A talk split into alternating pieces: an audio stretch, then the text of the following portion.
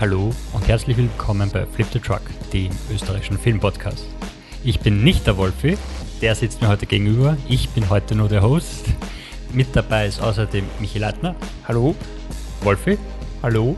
Später kommt noch die Anne zu uns und wir haben heute ein voll bepacktes Programm mit Toni Erdmann, Einfach das Ende der Welt, Jackie, 13th, dem österreichischen Film Die Hölle und dem Netflix-Erfolg Under the Shadows. Und damit schießen wir gleich los.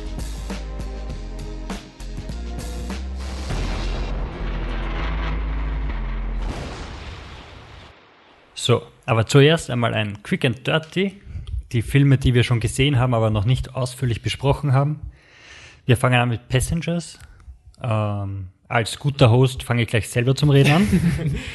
ähm, Regie führt Morten Tyldum und geschrieben ist es von John Space. Sachen, die man wissen sollte. John Spates ist der Typ, der uns schon äh, Prometheus gebracht hat und bringt uns den nächsten Science-Fiction-Klassiker mit Jennifer Lawrence und Chris Pratt. Ähm, die große Geschichte dahinter. Darf man euch jetzt spoilern? Weil Ja. Spoil aber es ist die Story, oder? Okay, Ja. warte, dann, dann redet ganz schnell, weil ich habe den Film noch immer nicht gesehen. Aber- ich gehe aus dem, aus dem Raum und ihr redet ganz aber ich kurz weiß nicht, das glaube ich, was wir spoilern wollen. Ja, redet's eh, mal. oder? Naja, das, was man im Trailer nicht sieht. Ach, Ja, okay, dann ja, ich gut, dann geh- geh dem. Ich gehe mal kurz aufs Klo und ihr redet über Passengers und alle, denen es gerade genauso geht, die können auf der Website einfach die Kapitel weiterspringen. Wie gesagt, der Trailer verrät es nicht. Bis gleich. Aber es ist halt eigentlich kein Spoiler, weil es passiert nach 10 Minuten. Oder 20. Es dauert eine halbe Stunde, aber, aber dauert es, so lang, aber es ist ganz wird klar, eingeführt. ja. Es wird Ja. einfach eingeführt. So. so, der Wolf ist jetzt aus dem Zimmer gegangen, zwei Sekunden nachdem wir auf, also der hält jetzt echt nicht aus als Nicht-Host bei uns. Ähm, ja, also noch einmal, die Geschichte von Passengers ist einfach nur, sie sind auf einer 120 Jahre langen Reise zu einem neuen Planeten und aufgrund eines Meteoritenschauers wird Chris Pratt schon vorher aus seinem Tiefschlaf geweckt, hat keine 90 Möglichkeit. Jahre zu früh, glaube ich. 90 oder Jahre so. zu früh, also Ja. er wird auf diesem Schiff sterben und er hat keine Möglichkeit, da irgendwie wieder zurückzukommen. Sein einziger Gefährte ist ein großartiger Michael Sheen, der den Roboter-Barkeeper spielt und ja, aus Langeweile, Frust und, Langeweile, du. und Einsamkeit. weckt da einfach mal nebenbei die Jennifer Lawrence auf. Es ist wirklich, also ja, ist ja egal, aber es ist wirklich effektiv so, er geht herum und denkt sich, oh, ist die hübsch. Und dann blättert er durch ihre Beine und denkt sich, boah, die ist ja vielleicht sogar klug auch, die suche ich mir aus.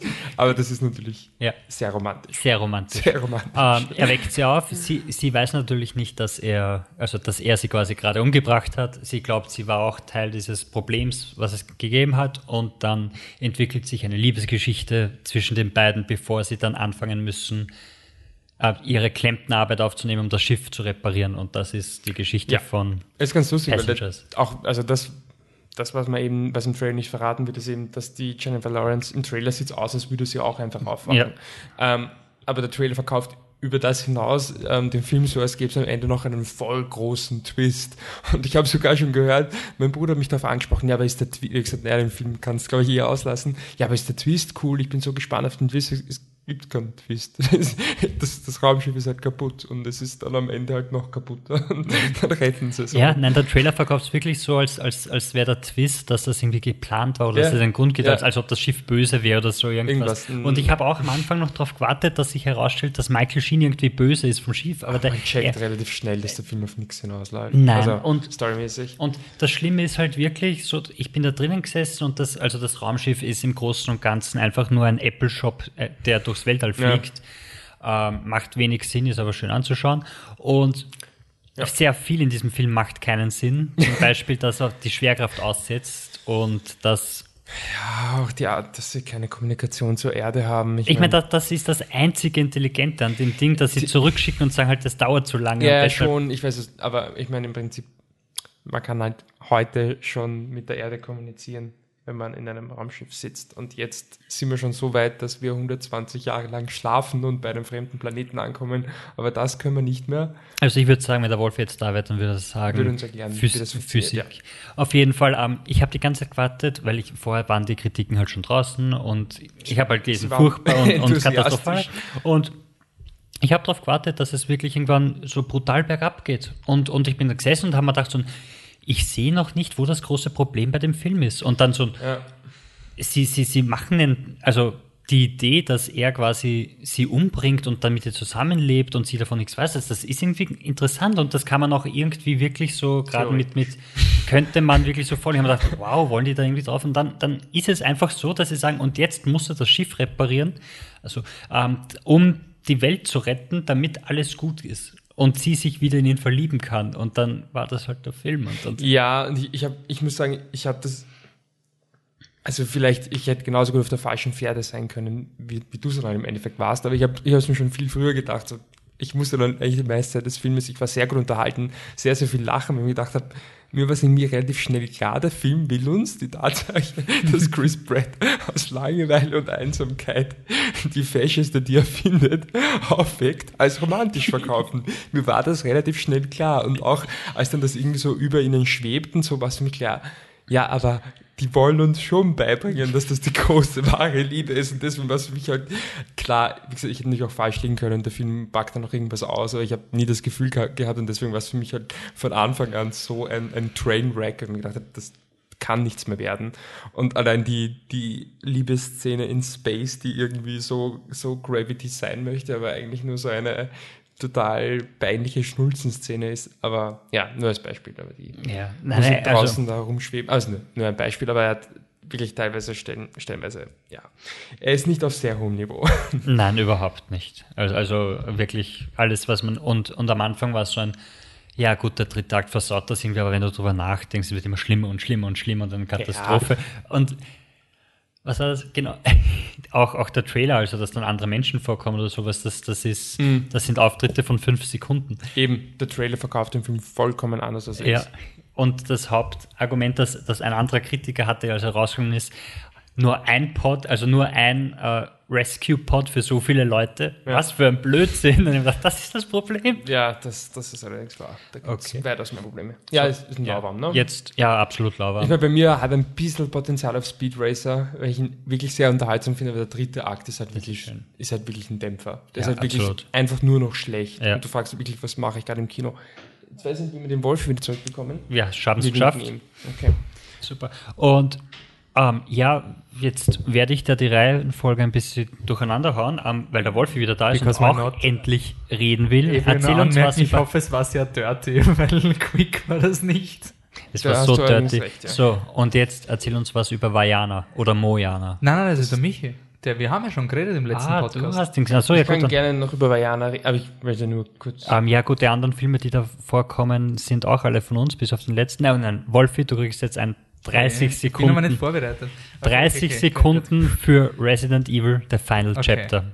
Ab Die Uhr beginnt. jetzt. Resident Evil, der Final Chapter, Mila Jovovich, ihr Name ist Alice, sie hat für die Umbrella Corporation gearbeitet. Es ist nicht wirklich das Final Chapter, er ist zu lustig, um schlecht zu sein, er ist zu langweilig, um wirklich gut zu sein. Es ist ein Franchise, der sagt, ich habe dich doch getötet. Oh, ich habe anscheinend deinen Klon getötet. Okay. Und wenn das akzeptiert ist, Schrott. Nicht lustig genug fürs Kino, nicht der letzte Teil der Reihe. Ihr Name ist Alice, sie hat für die Umbrella Corporation gearbeitet. Ciao.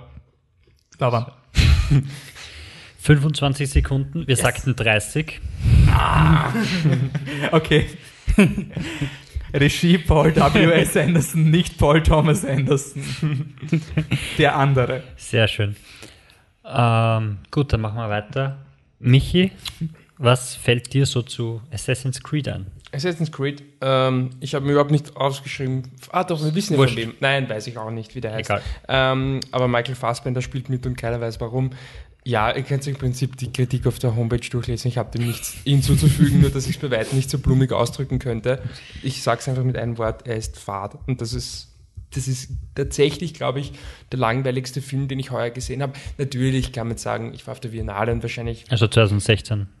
Um, ja, um der unser Sache- Film, ja. Unsere, unser, Unser Film, Film, ja, ja, aber der war tatsächlich 2016, ja. Ähm, ich ich habe zu dem Film nichts zu sagen. Ich meine, wenn Sie nicht, wenn Sie wirklich glauben, dass es ein Assassin's Creed die Story, das Interessante ist, ja, ich habe es nie gespielt, aber come on, das ist nicht das, also wenn das die Story ist. ähm, nein, vergesst es einfach. Es will ihn eh keiner schauen. Was soll ich den Leuten sagen? Ja, recht habt. Schaut nicht. Ich war so dumm, ich war in der PV, ich habe geschlafen, der Sessel war bequem, es ist ein Laubarm und weiter. Ah, sehr schön. Ja, dann erzähle ich kurz was über Nocturnal Animals, den Tom Ford-Film, der jetzt auch in der Award-Season ein bisschen Energie kriegt und, und, und so ein paar Nominierungen, zumindest von den BAFTAs kriegt. Ähm, ziemlich unterhaltsam, finde ich. Also ich finde ihn gut, ich finde ihn nicht übermäßig großartig. Er, er wäre empfehlenswert bis sehr gut. Das, er hat alles Optische an dem Film ist natürlich großartig, wenn ein Modedesigner dafür verantwortlich ist. Dann sind das stylische Haus sehr stylisch, die Brillen sind brillig und das Gewand sehr quandig. ähm, am besten hat mir eigentlich gefallen die Struktur vom Film, weil trotz drei Erzählebenen schafft es der Film äh, über das Editing das alles so gut äh, zu strukturieren, dass man nie verwirrt ist, wo man gerade ist. Man kennt sich aus, ja. Ähm, Michael Shine ist ein Wahnsinn. Obviously. Ja, ja, sicher. Aber ich Ähm, finde jetzt nicht, dass er so miles ahead ist of everybody else. Nein, aber es ist halt auch, weil Jake ist Gyllenhaal dabei ist und Eh der ist sicher natürlich und auch sehr ich stark. Auch Aaron Taylor Johnson. Ja, hat auch äh, einen Eh. Globe gewonnen, Ja, dass eh, es was wert ist, aber Nein, immerhin Aber immerhin. mal und war ganz lieb, ja. Ähm, dann weiter, Michi, du hast außerdem noch zwei Filme gesehen, von denen du uns erzählen willst. Die zwei dann, ne? Ja gut, das fahre ich mal, äh, also Vajana, habt ihr eh schon erwähnt, ihr habt den beiden sehr gut gegeben, dem möcht- möchte ich mich anschließen. Ich habe den am äh, Weihnachtstag, also am 24. Dezember mit meiner Familie gesehen und das ist eigentlich schon mal ähm, ja, absolute Voraussetzung, dass ich kein, kein gutes Urteil über den Film abgeben, abgeben kann. Ähm, aber ich glaube, wir haben, vielleicht haben wir auch einfach jedes Jahr Glück, dass wir immer einen guten Film schauen, ähm, weil ich war echt ziemlich begeistert. Äh, ganz einfach, weil mir der, die, die Figuren so gut gefallen haben, weil der Film eine schöne Message hat, immer wieder mit Details viel macht und abgesehen von manchmal dem Dreamworksigen Character Design und den Schildkröten mit viel zu großen Augen, äh, hat er einen sehr coolen Look, wie ich finde, und spielt sich da auch mit verschiedenen ähm, Animationsstilen. Ähm, ja, ich finde ihn sehr, sehr gut. Also, Hast du ihn auf Deutsch gut. oder auf Englisch gesehen? Ich habe ihn auf Deutsch gesehen, ähm, wodurch natürlich bei den Liedern wohl einiges verloren gegangen ist. That being said, ein guter Übergang, Lieder und ich in Filmen, es ist eh nicht immer ganz so einfach und deswegen ist La La Land und ich auch nicht ganz so einfach, wie es sein könnte. Ähm, der Film, über den wir noch einen längeren Podcast machen werden und den, von dem ihr euch viele Lobhuldigungen vom, vom Bartek anhören könnt, Den ich heute schaue. den der, Bart, äh, der Wolfgang schon heute schaut. Ähm, die Anne hat ihn auch gesehen, aber die ist, glaube ich, so ähnlich an meiner Meinung dran, dass wir sie jetzt nicht zu Wort kommen lassen müssen, zu dem sie noch nicht da ist. Ähm, ich finde ihn, ich, also was gut, ich, er ist eh super, aber mögen, ich, also ich tue mir sehr schwer damit, weil ich ganz einfach mit Musicals so wenig anfangen kann und das ist ein Film, der meiner Meinung nach schon auch, eh, welcher Film das nicht davon lebt, dass du halt wirklich drin bist. Und wenn du halt nicht drin bist und wenn dich wirklich zum Schnitt 70, 80 Prozent der Musikszenen nerven, dann wird es halt schwer, weil gerade die Musikszenen auch die sind, die so cineastisch sind und so toll gemacht sind. Aber wenn du halt da drin sitzt und denkst, ja, es ist schön, dass ihr auf Autos klettert und singt, aber ich finde es halt cringe-worthy und ich finde es nicht so wirklich toll, dann kann es noch so toll gemacht sein. Wenn man nicht drin ist, dann wird er einen nicht umhauen. Ist so. Da kann man nichts ändern dran und ich schiebe das vor allem auf meine, mein Problem mit, mit Musicals. Ähm, Gibt es gar kein Musical, das dir gefällt? das einzige Musical, das ich mag, also Film, verfilmtes Musical, das ich mag, das mir einfällt zumindest, wäre Cabaret und wer den kennt, weiß, da ist es halt wirklich, sie singen oder sie singt, weil sie halt eine Künstlerin ist und auf der Bühne steht. Also es ist sehr straight und La La Land ist das Gegenteil von straight und es muss, soll auch nicht straight sein, aber das ist ja ganz klassisch Musical im Sinne von, ja, ich singe jetzt und dann erkläre ich dir die Geschichte oder nicht die Geschichte, aber erkläre ich meine Gefühle und bla bla bla bla bla und wir tanzen und es ist quasi im weitesten Sinne surreal ähm, und Cabaret ist ja total straight in dem Sinne. Also du magst keine Musicals, weil sie das Gegenteil von Charakterstudien sind. Naja, das wäre ein bisschen zu einfach. Gibt es einen eigenen Podcast dann von uns noch, ich meine, ich mag keine Musicals, weil mir die Musik nicht gefällt. Das ist das der Hauptgrund. Und ich finde, dass die, La das wäre vielleicht der eine Kritikpunkt, den ich habe. Ich finde die, gerade die Songstrukturen in La La Land sehr Standardmusical. Und auch die Songthemen. Aber darüber können wir im Detail noch diskutieren. Für mich ist es ein empfehlenswert, der eigentlich natürlich ein starkes, sehr gut ist, aber weil er bei mir einfach gar nicht funktioniert hat, ist ein empfehlenswert. Ja. Okay. Okay, sehr schön. Jetzt muss ich sagen, jetzt geht's weiter. Wir sind jetzt bei den längeren Kritiken, außer bei Passengers, wo der Wolfi schon meckert. Es heißt Quick and Dirty. So ist das, wenn der Host einmal nicht hostet. Er ist Ja, ja. ziemlich picky. Ich bin so ein, so ein Ähm, Kontrollfreak, der das sein Baby nicht voll. übergeben kann. Gell? Apropos Kontrollfreak, der sein Baby nicht übergeben kann. Ist das Oh. nicht auch die Story von Toni Erdmann? Fragezeichen. Ja, kann sein. ähm, Toni Erdmann. Es ist uns so nicht ganz klar. dass das so ist. nee, ich habe nicht gesehen. ist also vielfach. Okay, ich, ich, ich kapsel den Hype jetzt mal weg und auf den gehe ich später ein.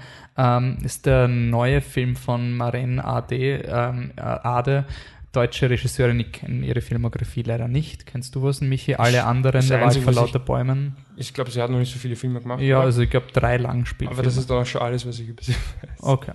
Ähm, und es ist die Geschichte von, ähm, na, wo habe ich ihn? Winfried, Winfried Konradi, gespielt von Peter Simonischek, ähm, der sich dann im Laufe des Filmes als Toni Erdmann Kunstfigur neu erfindet, weil er sich mit seiner Tochter nicht so gut versteht. Die äh, Ines Konradi, gespielt von äh, Sandra Hüller, äh, die ist halt ähm, sehr in dieser Businesswelt unterwegs, zieht immer wieder Aufträge an Land für, äh, für Leute, also sie muss, sie wird quasi angeheuert, wann Firmen quasi einen Experten brauchen, der die Firmenstruktur analysiert und als unabhängiger Experte sagt, ihr müsst Leute entlassen, damit euer Unternehmen überlebt. Ja, das hört sich jetzt für alles sehr politisch und, und aktuell an, worum es geht aber eigentlich um die Beziehung zwischen dem Winfried und seiner Tochter. Und äh, ja, ich winde mich gerade. Wenn der Podcast rauskommen wird, gibt es hoffentlich schon eine eloquente Filmkritik, weil ich mich sehr schwer tue, diesen Film zu beschreiben. Ähm, der Toni Erdmann, diese Kunstfigur, macht nämlich seiner Tochter das Leben zur Hölle. Und das dauert zwei Stunden 45 Minuten. Und jetzt ist die Frage, ob man einen lustigen Film sieht, wie der Rest vom Top-Kino, das prall gefüllt war. Das Top-Kino spielt Toni Erdmann, glaube ich, schon gefühlt seit einem Jahr jeden Tag oder jeden zweiten. Und es ist quasi der dritte Mann vom Top-Kino, so diesen, dieser Evergreen, der immer rennt. Ähm, das Publikum hat gelacht und ich bin halt gesessen und habe mir gedacht, was ist das für ein furchtbarer Mensch? Und ich, ich hasse diesen, diesen Menschen, diesen Winfried oder diesen Toni Erdmann, der seine Tochter terrorisiert, drangsaliert und ihr Leben zur Hölle macht und mir einfach gedacht habe, was hat diese Tochter verbrochen, dass du so ein bösartiger Mensch bist? Wirklich einfach so, es ist quasi ähm, die, die Storystruktur ist wie in jedem anderen Robin Williams Film, dass du einen lustigen Außenseiter hast, der das System nicht kennt und da ein bisschen der aufrüttelnde ähm, Faktor ist. Also Mrs. Doubtfire, Patch Adams, die übliche Struktur. So, haha, lustig und er macht halt das, was man nicht machen würde. Und das ist irgendwie lustig. Was halt in meinen Augen nicht so lustig ist, wenn die, wenn die Tochter sagt, ähm, ja, Papa, bitte, ich arbeite seit vier Wochen an diesem Typen, da geht's um alles, das ist die, die, ich muss quasi für den auf Abruf bereit sein, damit uns der nicht abhüpft. Du kannst gern mitkommen, weil du aus irgendeinem Grund mein Vater bist und ich noch keine einstweilige Verfügung gegen dich eingereicht habe, kannst gern mitkommen, aber bitte bau keine Scheiße. Und dann baut er absichtlich Scheiße. Und es ist absichtlich. Und es ist einfach so, wenn das mein Vater ist, der nach einem wirklich einem Appell von mir an ihn so agiert, dann ist es aus mit der Familie. Könnte man jetzt sagen, ja, vielleicht ist Toni Erdmann ein Drama. Könnte sein. Anscheinend nicht, weil, ohne es zu spoilern, ich meine, der Film hat eh sehr wenig Handlung. Es gibt eine emotionale Übereinkunft der beiden Figuren, ohne es zu spoilern. Aber wirklich, wenn ihr jeden Robin Williams Film gesehen habt, und dürft dreimal raten, ob der Toni vielleicht nicht doch seiner Schwester ein bisschen was lernen kann. Also seine Tochter. Ja, und dieser emotionale Release ist einfach unverdient, weil dann schon der Meinung war, okay, die Tochter ist genau, ist jetzt auch verrückt worden, weil es einfach wirklich dieser, dieser Toni Erdmann, das ist dieser, ähm, der Patrick, wir, ich liebe Otto Walkes. Und der Patrick hat mir Otto beschrieben als diesen nervigen Onkel, der, oder was der Max, einer von euch beiden hat ihn so beschrieben als diesen nervigen Onkel, der bei den Familienfeiern auftaucht und immer noch lustig sein will und überhaupt nicht lustig ist. Und das auf irgendeine Weise auch traurig ist. Und so ist Toni Erdmann. Nur ich glaube, der Film will das nicht so inszenieren. Also er, ihm wird es so, er wird so als der Positive inszeniert. Er hat eigentlich immer recht und ist eben wie die Patch Adams, ich bringe Krebskinder zum Lachen Logik. Ähm, Nein, wirklich, das ist ja Patch Adams. Und genauso ist Tony Erdmann, weil es ist quasi dieser Investor, der ist voll kalt und der, der lässt die, die Ines dauernd abblitzen und dann kommt der Tony Erdmann, macht irgendeinen Scheißdreck und dann wird sie plötzlich eingeladen. So das klassische, uh, der Außenstehende, der kann's voll. Die Message ist dann ein bisschen, sind wir nicht alle Bluna und sind wir nicht alle ein bisschen Bullshit und diese ganze Managerwelt ist völliger Bullshit. Ähm, und meine These, ich habe wirklich viel über diesen Film nachgedacht, weil der ist auf jeder Top-Liste, der ist überall, der wird schon als fixer Gewinner für einen Fremdsprachen-Oscar gehandelt und was nichts heißt.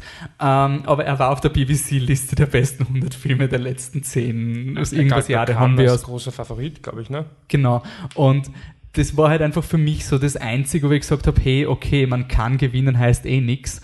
Ähm, aber ich meine, Entschuldigung, das sind, da sind saugute Filme in dieser BBC-Liste und Tony Erdmann ist drin. Das ist schon ein bisschen ein Wake-up-Call für mich gewesen. Und ich, ich verstehe es nicht. Es ist nicht einmal so wie das Weiße Band, wo ich einfach den Film so dumm finde, aber ich weiß, warum Leute etwas drin sehen. Ich verstehe es. Aber ich verstehe Tony Erdmann nicht. Er ist vom Cinematischen, er ist bewusst echt, soll heißen, kein interessanter Schnitt, keine interessante Kamera, alles sehr natürlich. Er ist zwei Stunden 45 Minuten und jetzt entschuldige ich mich am Mikro beim Michi dafür, dass ich Lavenier oder alles, was kommt, nur einen Empfehlenswert gegeben habe. Weil Lavenier ist ein wirklich vielschichtiger Film, ein da kann man viel rausholen. Er hat mich aber sehr kalt gelassen. Aber bei Lavenier habe ich drüber nachgedacht und mir gedacht, na, da ist schon irgendwie was dabei und sonst irgendwas. Und bei Tony Erdmann war es so, es ist vielleicht ein bisschen was über hm, irgendwas mit Europa und na, eventuell Nationalismus nicht funktionieren. Es ist einfach so ein, es ist, als würdest in einer Shopping Mall herumgehen und jemand sagt dir, hey, da ist ein cooles Geschäft, da ist ein cooles Geschäft, da ist ein cooles Geschäft, aber du gehst in keines rein und ja, Dominik, wenn du zuhörst, ich habe gerade eine Allegorie geflattert. Aber genau das ist es. Es ist genauso wie diese Leute, die sagen, ich mache eine Europatour in zwei, drei Tagen, so, was willst du da von Europa mitkriegen? Und genauso ist Tony Erben, ein bisschen was von dem, ein bisschen was von dem, ein bisschen Nahostpolitik, ein bisschen EU, ein bisschen kritisch, ein bisschen Feminismus, ein bisschen voll so Sexismus und so das ist zu wenig. Also ich verstehe wirklich nicht, wieso dieser Film zwei Stunden 45 Minuten dauert, warum er mich zwei Stunden 30 voll labert mit irgendwas in Rumänien und dann gibt es einen Cut und ein halbes Jahr oder so ist vergangen und plötzlich ist alles irgendwie anders. Also wirklich so ein, wenn es wirklich ein Film ist, um, wo die Messages ausgehen und die kleinen Momente, wieso verschweigst du mir dann einfach, was dazwischen passiert? Oh, es ist voll anders, ich verstehe es eh. Ähm, und was, was meine These ist, ist, dass ähm, dieser Film ein bisschen so der intellektuelle Schulterklopffilm ist. Und wir lieben das Gartenbaukino, haben wir eh immer gesagt, aber es ist für mich der Gartenbaukinofilm. Es ist ein bisschen so dieser Film, wo man sich ins Kino setzen kann, ein bisschen, ein bisschen lachen, ein bisschen Leid auslachen, weil der Film, er verarscht diese Bullshit-Gesellschaft, diese Management-Leute quasi. Aber damit ist er für mich einfach auf einem Niveau wie äh, wir, sind die Neu wir sind die Neuen und diese ganzen anderen deutschen Filme, wo es um einen Generationenkonflikt geht und eine der zwei ist halt die gestresste Management-Feministin, die es einfach nicht mehr packt in dieser harten Welt und du hast den coolen, lustigen Toni Erdmann, der seine Tochter terrorisiert und trotzdem Recht bekommt die ganze Zeit vom Film. Fast schon ein bisschen politisch, die, die einfachen Antworten sind halt nicht immer die richtigen. Ja, und, und der Film, er, er reißt auch ein bisschen an. Es gibt dann irgendeine willkürliche Szene, wo es um darum geht, wie diese Firma äh, irgendwie Arbeiter behandelt und dann wird jemand, weil der Toni Erdmann einfach sich einmischt, wird jemand entlassen. Und dann kommt halt der Wake-up-Call, so, ja, Papa, diese Welt ist anders. Aber im Endeffekt geht der Film nicht drauf ein. Es ist wirklich ja. einfach ein bisschen was von dem. Es gibt eine Szene, wo er einfach nur mal lachen muss, wo die Tochter ähm, so äh, eine Affäre hat mit jemandem und wirklich der Dialog ist. Ich zitiere jetzt den Dialog, was einfach so gut ist. So, ah, der, der Chef quasi weiß, dass wir was haben. Okay, und was hat er gesagt? Er soll sagen, ich soll dich nicht so oft ficken, damit du nicht deinen Biss verlierst. Und dann sitzt die Tochter so, ich will meinen Biss nicht verlieren. Und überkreuzt dann die Beine und bringt ihren Freund dazu, dass er auf einen Keks onaniert und sie verspricht ihm dann, dass sie den Keks nachher isst. Und es war so, oh, schau, sie lässt sich nicht ficken, sie ist voll die Geschäfts, oh yeah. Und es ist sicher voll provokant, es ist sicher voll deep, aber es, es war auf eine Art extrem lächerlich es war auf eine Art unglaublich lächerlich und ich habe den Film einfach nicht ernst nehmen können, weil er so offensichtlich Partei ergreift. Also es ist quasi, der ganze Film will dich aufbringen gegen diese Bullshit-Gesellschaft und so und damit wir uns alle ein bisschen auf die Schulter klopfen können und sagen, oh, die sind alle so deppert und ist nicht irgendwie alles Bullshit weil die Message ist halt, dass der Tony Erdmann, der nur Scheiße redet, dann doch durchkommt. Wie gesagt, die Handlung von jedem anderen Robin Williams Film, den es jemals gegeben hat. Ähm, und ich finde es halt einfach ein bisschen flach und ich habe jetzt mit einigen Leuten geredet, die den Film halt als schön empfinden und nicht als einen Horrorfilm von einem terrorisierenden Vater, der seinen, das Leben seiner Tochter zerstört. Und die finden ihn halt so herzerwärmend und so. Und ich, es wird immer drüber geredet, na, der Film ist schon komplexer, aber es ist immer so durchgeschwungen, dass den Leuten schon taugt, dass diese Management-Leute so voll auf die Schippe genommen werden. Und in dem Sinn ist der Tony Erdmann im Film genauso wie das Publikum, auf das er abzielt, weil er trifft seine Tochter er überrascht sie in Rumänien und es ist nicht einmal so, dass er, ähm, dass er einfach sieht, seiner Tochter geht's nicht gut in dieser Management-Welt und deswegen will er sie rausbringen. Er trifft, er setzt sich gleich so ein lustiges Gebiss rein und geht hin mit einer Perücke und er bringt sie in eine unangenehme Situation. Sie geht eindeutig mit offiziellen Leuten gerade her. Und das ist halt einfach für mich ein Mensch, der seine Tochter nicht wertschätzt, weil es ihm wichtiger ist, sich zu inszenieren. Er kommt am Anfang im Make-up auf die Familienfeier, weil man dachte, was ist das für ein trauriger Mensch? Und ich habe hab einfach den Punkt gewartet, wo der Film endlich sagt, warum bist du so traurig? Und irgend sowas. Aber ich glaube, der Film ist eine Komödie, weil ich lese nur, wie herzerwärmend er ist. Und ich finde ihn furchtbar. Ich bin einfach gesessen im Film und habe mir gedacht, bitte geh vor Gericht und, und führ dazu, dass dein Vater nicht mehr mit dir reden kann. Weil der, der macht dich nieder. Wenn du sagst, Papa, ich habe einen wichtigen Termin. Ha, hallo Tochter, ich habe Handschellen. Ups, sa, jetzt habe ich uns beide gefesselt. Oh je, ich habe den Schlüssel verloren. Nein, nein, hast du nicht. Du machst das absichtlich. Du bist wie diese nervige Großmutter, die immer genau das Gegenteil von dem macht. Und vielleicht wäre das der Punkt. Vielleicht ist das der Punkt. Ich ziehe dir den Ball, Aber wenn er nicht wenn so gehypt wäre, Stunden, Wenn du zwei Stunden 45 sitzt und am Ende sollst du glauben, dass sich jetzt Vater und Tochter verstehen und es wird nicht gesagt, dass die Tochter mittlerweile einfach nur Neurosen hat und auszuckt ist, sondern es soll ein herzerwärmender Moment sein. Es ist nicht herzerwärmend. Es ist einfach ein furchtbarer, böser, böser, böser Mensch, der sich nicht ums Leben seiner Tochter schert und Zwei Stunden 45 sind zu lang, als dass du einfach nur sagst, boah, Management, alles Bullshit. Ich hätte einfach gern wirklich eine Abhandlung gesehen, wie es diesen Frauen geht, weil der Film hat einige Momente, wo er zeigt, wie schwierig es ist für Frauen ernst genommen zu werden, hat einige Dialogszenen, wo du sagst, ja, stimmt, das ist irgendwie wirklich echt. Also so wie die, dass die, die, die Tochter muss dann betonen, sie ist eh keine Feministin, sie hasst eh den ganzen Scheiß, weil sie quasi in einer Männerwelt ist und das ist der einzige Ort, wie sie ernst genommen wird in diesem Business-Ding. Das sind einzelne Momente, die sind auch cool, aber nicht zwei Stunden 45 mit der normalen Rahmen. Nein, wirklich nicht. Bitte geht, dreht es mit uns ins Kontakt und sagt mir, warum dieser Film so toll und herzergreifend ist, weil für mich war er einfach nicht. Und er wäre vielleicht ein Mutti-Film. Im Sinne von, ich würde die DVD kaufen, würde es mit meiner Mama schauen, wir schauen einen Film drei Stunden, wo es um nichts geht und irgendwann hört er auf. Und meiner Mama hat er gefallen. eh.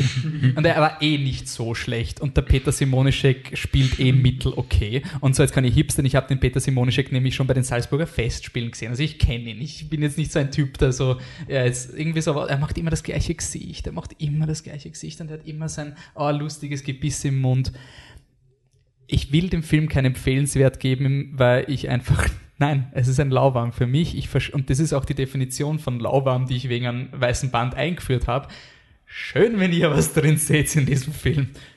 Ich nicht. Eindeutig nicht. Wir können gerne drüber reden, aber im Vergleich zum Weißen Band tue ich mich wirklich schwer, in irgendeiner Weise zu verstehen, was an diesem Film in irgendeiner Weise besonders ist. Bitte schaut's Lavenier. Schaut's diesen Film und wenn ihr der Meinung seid, Tony Erdmann ist so deep, dann werdet ihr nach einer Stunde 40 Lavenier in Tränen ausbrechen, wenn sie dann im, im Kinderzimmer steht. Weil es einfach das, das, ja, wurscht.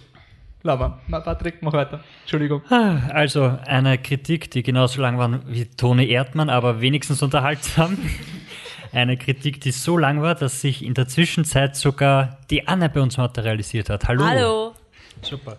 Also, und wenn ihr Wolf jetzt was über Toni Erdmann erklären wollt, wie gesagt, facebook.com slash flipthetruck. Er ist auf Twitter. Dancing Robot, Dancing bring in the hate. Come on, I'm ready. und Wolfis Reaktion auf Toni Erdmann war so universell eigentlich die Reaktion auf Xavier Dolans neuen Film. Ah ja, den, den auch Wolfi vorstellen. aber lieb, dass du mich anschaust, Patrick. Ich freue mich immer über deine Blicke. Sorry, aber Xavier also, Dolan ist bei mir einfach Michi und. Ja, Nein, es ist unser Xavier, oder? Ja, kann man schon ja, also quasi einen Gesamtanspruch auf den Xavier Dolan stellen. Nein, aber es, es war. Ja, gut, dann Javier Dolan oder Xavier. Ich würde ich Französisch aussprechen. Bitte, bitte. Ja, Also Xavier, Xavier. Xavier würde ich sagen. Xavier Er Dolan. ist, ja, er ist ja Kanadier, französischer Kanadier, also sagen wir nicht Javier, wir sagen nicht Xavier, weil er ist ein, Also- er ist ein eher Franzose als sonst Xavier. Ja. Dolan. Wir sagen, hört sich zwar. Aber bitte dann bitte auch den Vincent Cassel auch so aussprechen, gell? ja. Sur le pont. Davignon. Contraire. Und so heißt unser Podcast heute. Der, Okay. der wird lang, der Podcast. Der Wolfi geht, also mal schauen, was er noch zu einfach das Ende der Welt sagt. Ja, also ich, wir müssen auf jeden Fall, ich muss auf jeden Fall dann nachher noch den österreichischen Film dissen, damit meine, meine also den anderen österreichischen Film, ähm, also müssen wir eh dann aufpassen. ähm, aber ja, meine Reaktion auf Toni Erdmann war, dass ich mir am nächsten Tag Karten gekauft habe für den neuen Xavier Dolan Film. Einfach das Ende der Welt oder Juste la fin de, du monde, glaube ich, heißt er, auf Oui. franco-kanadisch. Und ähm, der ist auf Cannes zerrissen worden und vielleicht lag es an Toni Erdmann, aber es war wunderschön. Es war einfach wunderschön. Und ich bin so froh, dass ich den Film mag, weil dann kann ich wenigstens so voll so der Arthouse-Hipster sein, der voll, ich, äh, Alter, Toni Erdmann, schau mal, schau mal, Xavier Dolan, äh, kennst dich gar nicht aus. Äh, einfach das Ende der Welt, worum geht es? Es geht um einen Autor, der seine Familie besucht ähm, und seiner sehr, sehr dysfunktionalen Familie mitteilen will, dass er sich das nehmen, äh, das Leben nehmen will. Der Film macht es nicht klar, warum. Es wird eigentlich im Subtext überlassen. Äh, der Autor heißt Louis, gespielt von Gaspar Ulliel. Und die äh, Familie ist eine Riege an 1A Schauspielern, nämlich die Mutter wird gespielt, ah, die kenne ich nicht, aber den Rest kenne ich. die Mutter wird gespielt von Nathalie Bay.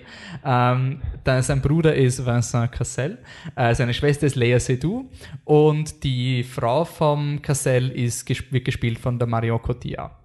Jo, und das, es entspinnt sich eigentlich ein Drama. Es basiert auf einem Theaterstück, in dem der Louis mit all seinen Familienangehörigen teilweise alleine, teilweise eben gemeinsam redet und man irgendwie draufkommt, dass diese Familie sehr anstrengend ist. ja. Okay, Michi, du. Ja, würde ich, kann, kann man so sagen, was man vielleicht noch, ganz, äh, noch, ich weiß nicht, ob es jetzt drüber gekommen ist, aber er hat seine Familie halt schon seit zehn Jahren nicht gesehen. Danke, Nur, ja, dass das man das versteht, warum er sie jetzt besuchen muss, ähm, um sie zu sehen. Ne? Ähm, ja, und äh, es ist ein bisschen ein Film, wo die, die Hauptfigur eigentlich nur, also lange Zeit nur so ein bisschen als, als Reflexion der, der Reaktionen der anderen existiert, würde ich sagen. Also wo man mehr mal über die anderen erfährt und dann in weiterer Folge über ihn selbst. Aber ich fand es ist nicht, also ist nicht komplex vor allem und ist nicht schön gezeichnet. Einfach dieses, ja, dysfunktionale Familienbild, das aber schon noch ein bisschen so ist wie eine, wie eine gebombte Stadt, in der noch, noch wirklich tolle Kunstwerke so halb stehen. Also schon so Dinge, wo du merkst, okay, da ist halt irgendwie, es gibt, ähm, ja, jetzt fange ich mit Szenen zitieren an, höre ich auf damit, aber es gibt manche Momente, wo einfach nicht ähm, ja, schön rüberkommt, dass da eigentlich schon gewisse Verbindungen da sind, die einmal funktioniert haben und vielleicht auch im Ansatz noch funktionieren, aber das Ganze ist halt, steht halt nicht mehr wirklich. Äh, und ja, ich, dazu kommt, also ich würde das schon in erster Linie dem Theaterstück zuschreiben. Ich weiß nicht, wie weit sich der Dolan davon entfernt hat.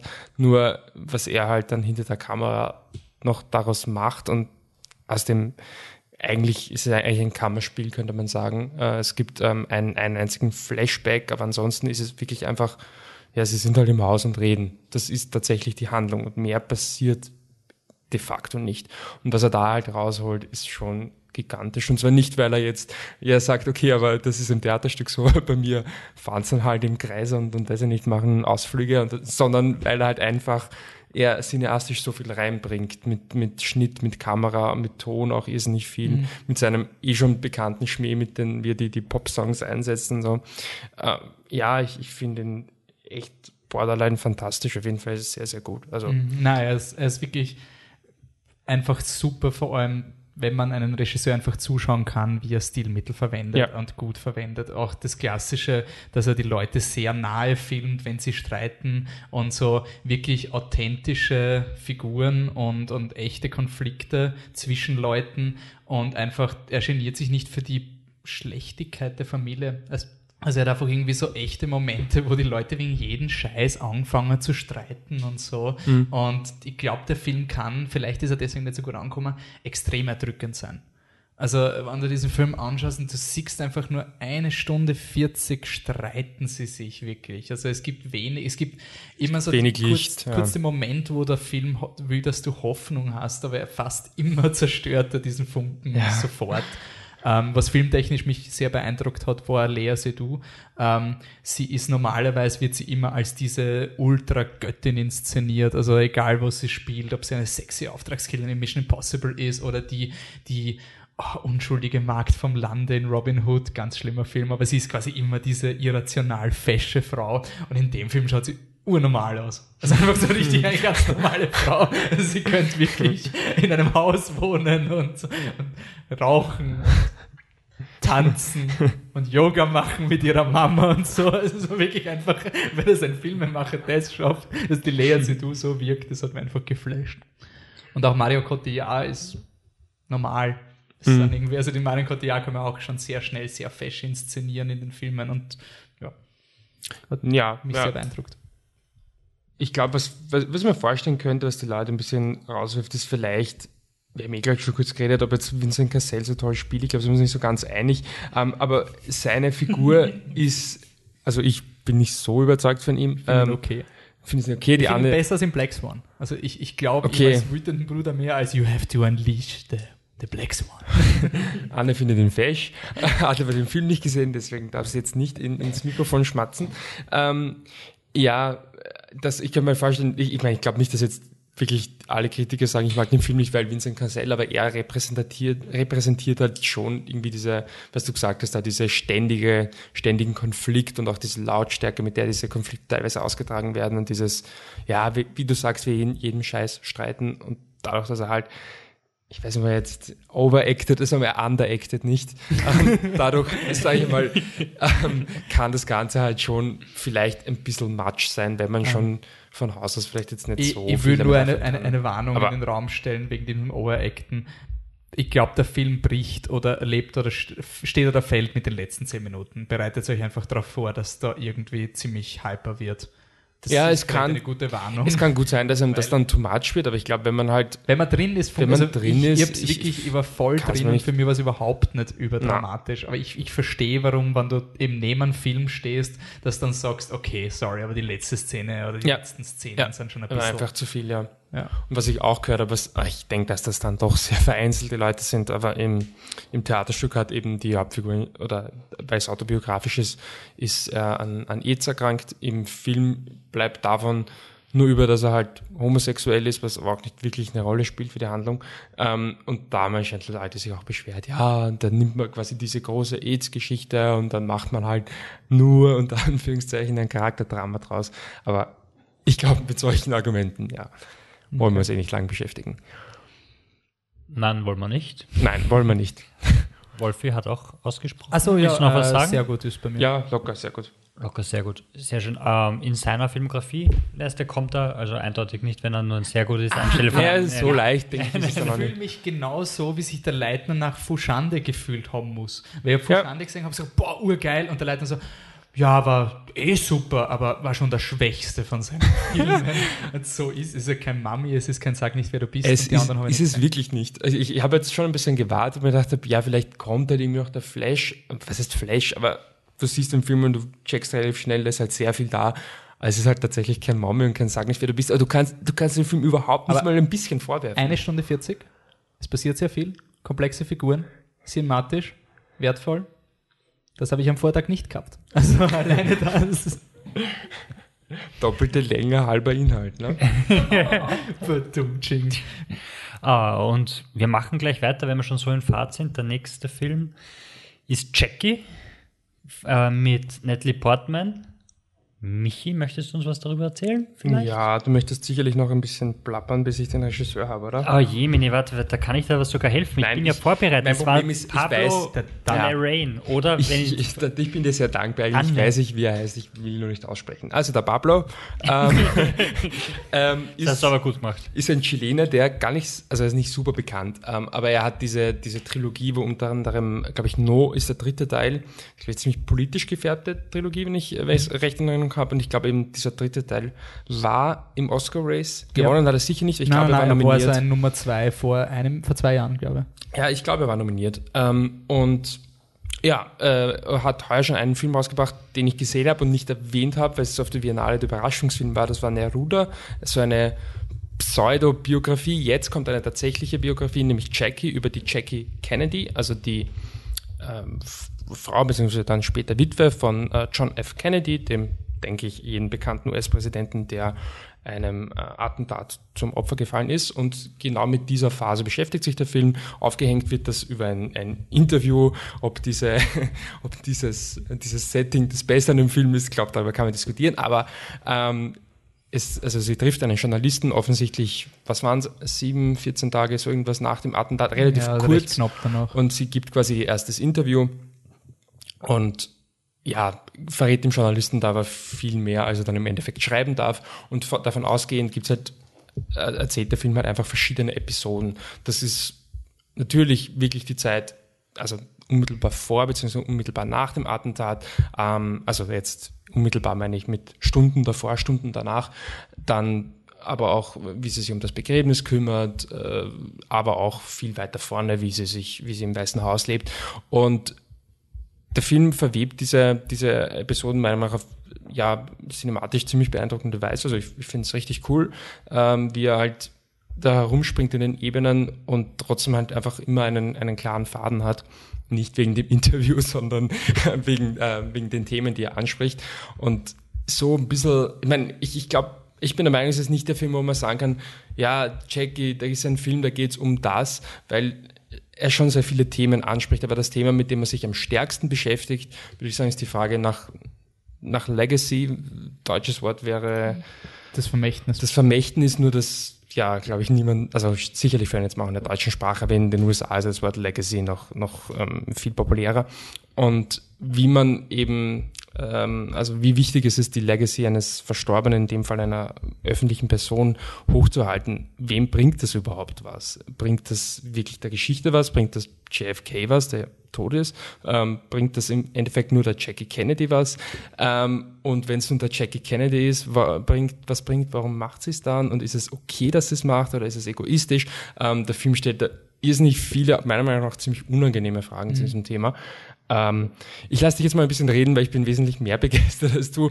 Du, du bleibst jetzt mal ein bisschen, du, du, du, du erdest mich ein bisschen und ich gehe da wieder ja, nach oben. Also, dass der Film super ist, unterstreiche, aber ich bin bei Oscar-Filmen immer ein bisschen kritisch, weil mir ist das schon so oft passiert, dass ich im Oscar-Race eben einen Film gesehen habe, den ich ur super gefunden habe und dann war er eh nur okay. Deswegen bin ich auf diese Filme immer ein bisschen härter, weil ich bin normalerweise, ich bin leicht emotional zu manipulieren und dieser Film tickt halt auch schon ein bisschen so die Boxes, also diese, diese Mutterfigur von der Jackie Kennedy und ähm, das Vermächtnis von der Familie Kennedy, die nach dem Attentat quasi der Meinung war, wir haben eh nichts gemacht quasi. Der Kennedy war quasi ein wertloser Präsident, wenn man so die, die kalten Nummern auflistet und sowas.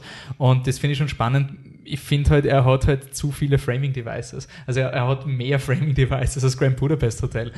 Oder zumindest gleich viele. Wo du hast einerseits ein Interview, dann gibt's halt, äh, das macht auch auf erzählerischer Weise Sinn. Also es gibt ja. ein Video, ein Interview und dann gibt's ein, eine Situation, die quasi, wo du weißt, das sagt jetzt der Drehbuchautor. Das ist nicht in Wirklichkeit passiert und deswegen hat er ein eigenes Setting für das eingeführt. Und das ist an sich, finde ich voll cool, dass der Film dir das auch signalisiert. So dieses, okay, jetzt, jetzt sind wir gerade ein bisschen im Filmgebiet.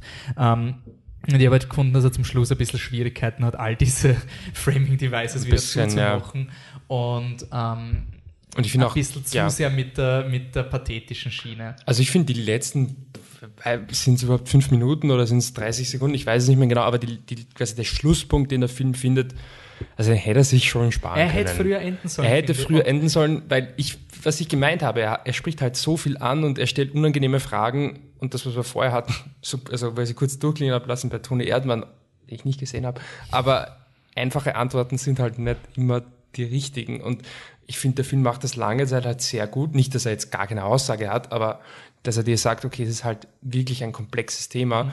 Und am Ende versucht er dann irgendwie zu sagen, hey, das ist es. Und Ähm, das fand ich ein bisschen. hm. Was, was war denn dieser Film, wo der Patrick ein, bemutterns, äh, ein, ein bemutternswertes Empfehlenswert gegeben hat? War das Lost River. Ich glaube nämlich, so geht's mir. Ich will nämlich diesen Film, dass die Leute quasi underhyped reingehen, weil ich glaube wirklich gerade Oscars, das ist der Film, wenn du so, oh, alles was amerikanisch ist, ist scheiße, dann, dann zerlegst du diesen Film wie Lincoln Mhm. quasi. Also Lincoln finde ich auch ein super Film, aber mit Vorbehalt, wo du einfach sagst, passt, du, du findest wahrscheinlich Jackie besser als Ja. Lincoln. Und für Naja, besser, besser. Ist, für mich sind es irgendwie cool. Ich finde es schon sehr Äpfel und Birnen. Aber ja, ja, ja. Aber es ist so dieser Jackie Film, mehr, wenn du ja. ihn zerlegen willst, weil du Amerika nicht magst und der Meinung bist, die Amerikaner machen immer Standard-Tearjerker-Filme, dann sind die letzten zehn Minuten ein gefundenes Fressen. Absolut, Und dann absolut. ignorierst du halt den Rest vom Film. Ja, und das, Das wäre ist meiner halt- Meinung nach sehr schade. äh, ich, es ist ein Film, der er kommt schon sehr gut an, aber es dürfte wirklich mehr so ein. Es gibt die Leute, die euphorisch sind, dann gibt es viele, die ihn eh okay finden. Aber ich habe jetzt den, den ähm, vor La La Land den, den Trailer nochmal gesehen und da habe ich mir gedacht, also für mich persönlich ist wirklich schon sehr viel drin. Ich mag ihn wirklich nach wie vor. Was ich auf jeden Fall als Tipp mitgeben will, falls man ihn schaut, was ich hoffe, dass ihr, ich hoffe, dass ihr ihn schaut, ähm, schaut euch den Trailer an und vielleicht sogar ein paar Mal und vielleicht schaut noch irgendwo, kriegt noch eine Szene oder irgendwas vom Film, weil es ist schon gut, wenn man sich, wenn der Film anfängt, schon dran gewöhnt hat, wie Natalie Portman redet. aber es das ist, dauert nämlich es ein ist anscheinend bisschen. für die Amerikaner voll beeindruckend, weil die, diese Jackie Ja, Kennedy so einen das- extrem das eindeutigen Akzent gehabt Aber hat. wenn man's du halt- Natalie Portman kennst, dann ist dann so ist es halt ein bisschen komisch. es ist kein, ähm, wer ist denn, so, mehr- so ein Meryl Streep Acting. Es ist nicht so dieses, ich habe jetzt einen lustigen Akzent Acting, schaut meinen lustigen Akzent Oder an. Es, es, es irgendwann Joseph Gordon-Levitt in The Walk.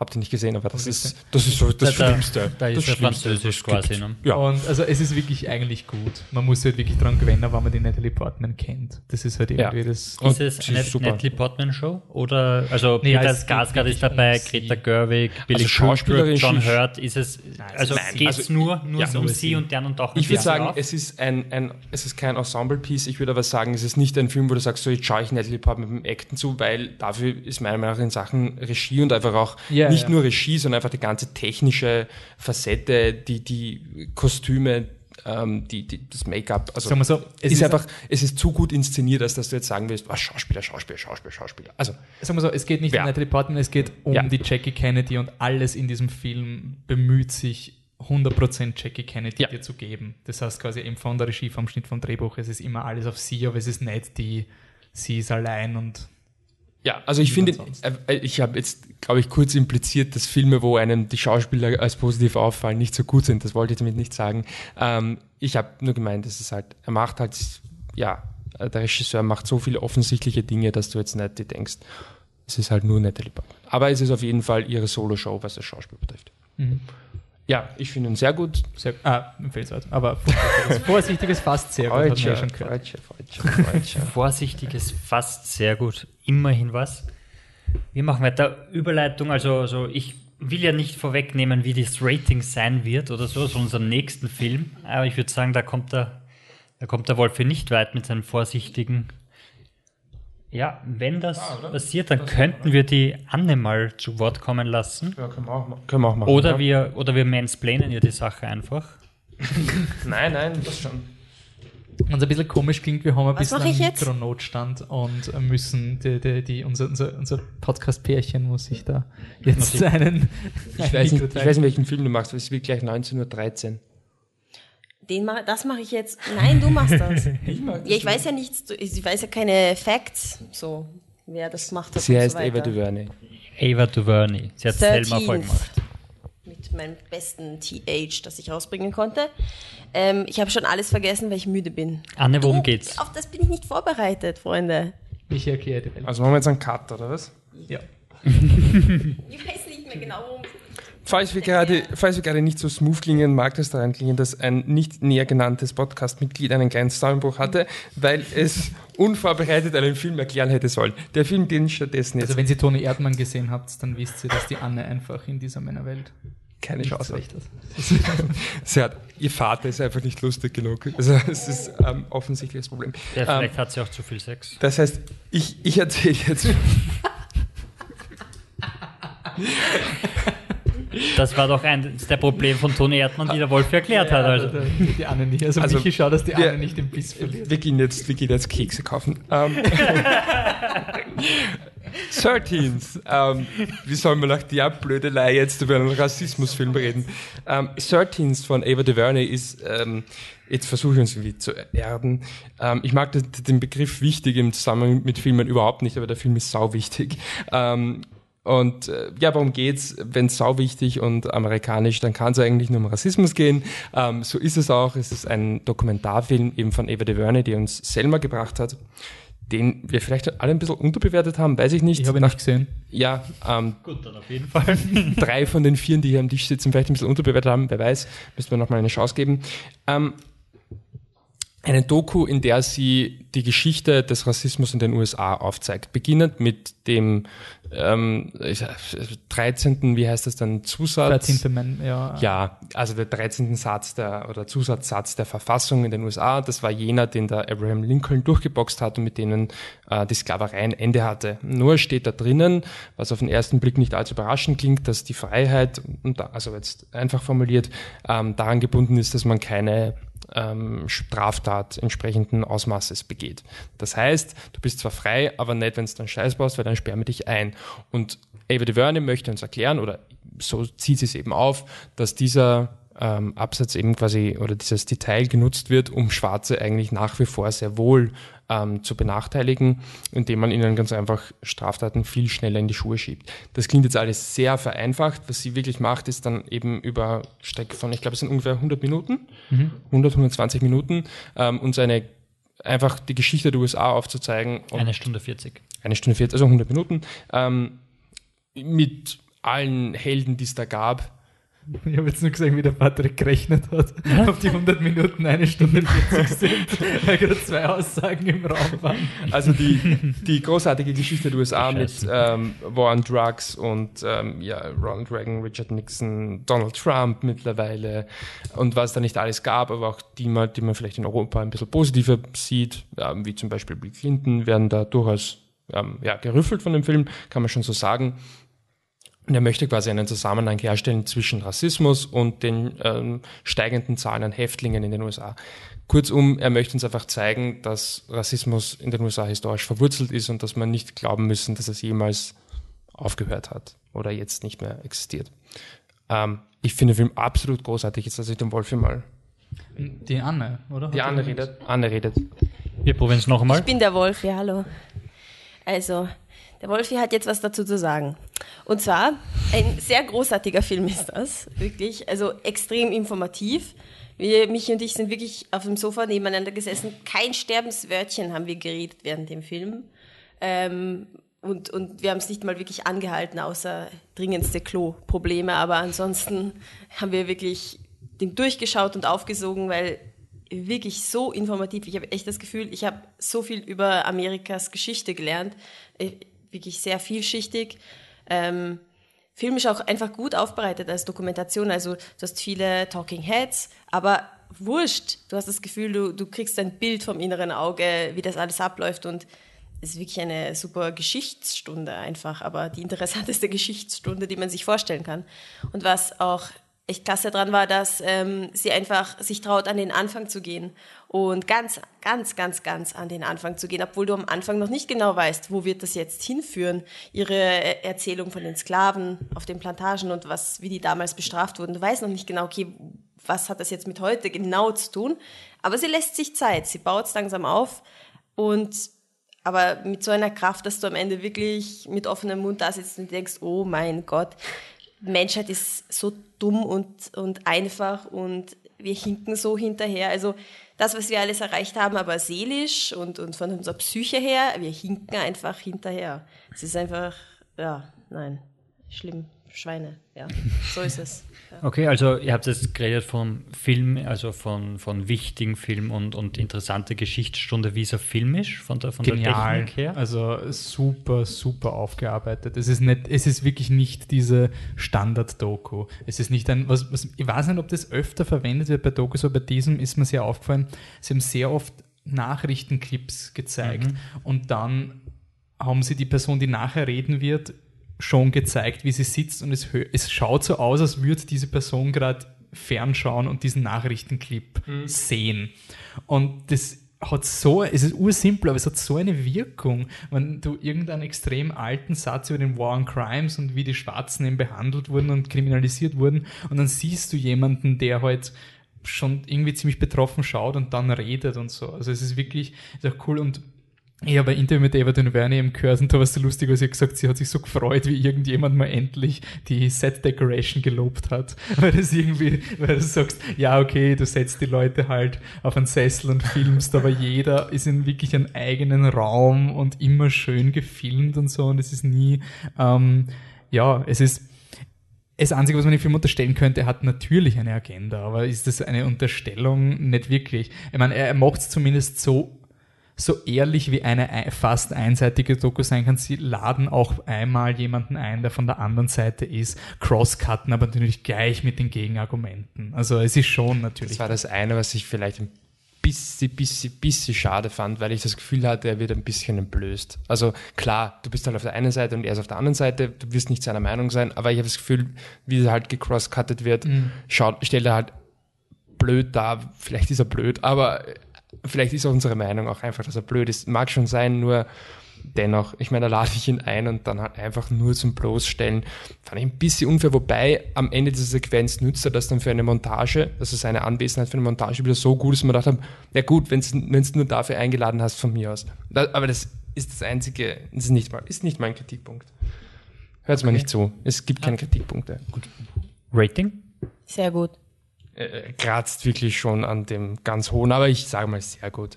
Kann noch kein Rating geben, weil ich, mir fehlen noch 15 Minuten. Und bevor ihr mich schockiert anschaut, das lag nur daran, dass es 23 Uhr war und ich wollte noch Under the Shadows schauen. Und ich habe gewusst, das geht sich sonst nicht aus, sonst hätte ich eh fertig geschaut. Also, aber ich, sagen wir so, wenn in den letzten 15 Minuten der Film genauso ist wie in den anderen, äh, ziemlich sicher ein sehr eindeutiges. Er wird noch besser. Aber ist es bei also euch, besser wird, ist es bei euch wirklich ein Contender für so, weil unser Film ja geht ja bis zur Oscar-Verleihung, also der ist schon im Rennen. Top 5. Top 3. Top man hört nicht, dass du nickst. Ja, ich nicke. okay. Nein, also Top 2, Top 3, ich möchte nicht übertreiben, aber kann, kann man sich den Film sicherlich nochmal anschauen, ein zweites Mal anschauen? Ist das so ein Film, wo man, wo man sagt, ich will ihn jetzt nicht scha nochmal schauen, weil er mich so mitnimmt? Äh, oder ist das so ein Film, wo man sagt, wenn jetzt nochmal? Ich finde, das ist ein Film, da gehst du, also ich würde zu meiner Familie gehen und wenn sie irgendwann sagen, was können wir schauen, lege ich diese Doku ein. An sich würde ich halt sagen, es ist halt eine Doku, die halt, sie ist halt schon sehr informativ und sie macht den Punkt, also ich wüsste vielleicht, vielleicht irre ich mich, ich wüsste jetzt nicht, was ich beim zweiten Mal jetzt mhm. entdecke, aber ist halt einfach nicht der Punkt. Aber ich glaube, man würde es noch besser verstehen, weil ich persönlich, ich kenne mich nicht aus mit der amerikanischen Geschichte, also nicht besonders gut.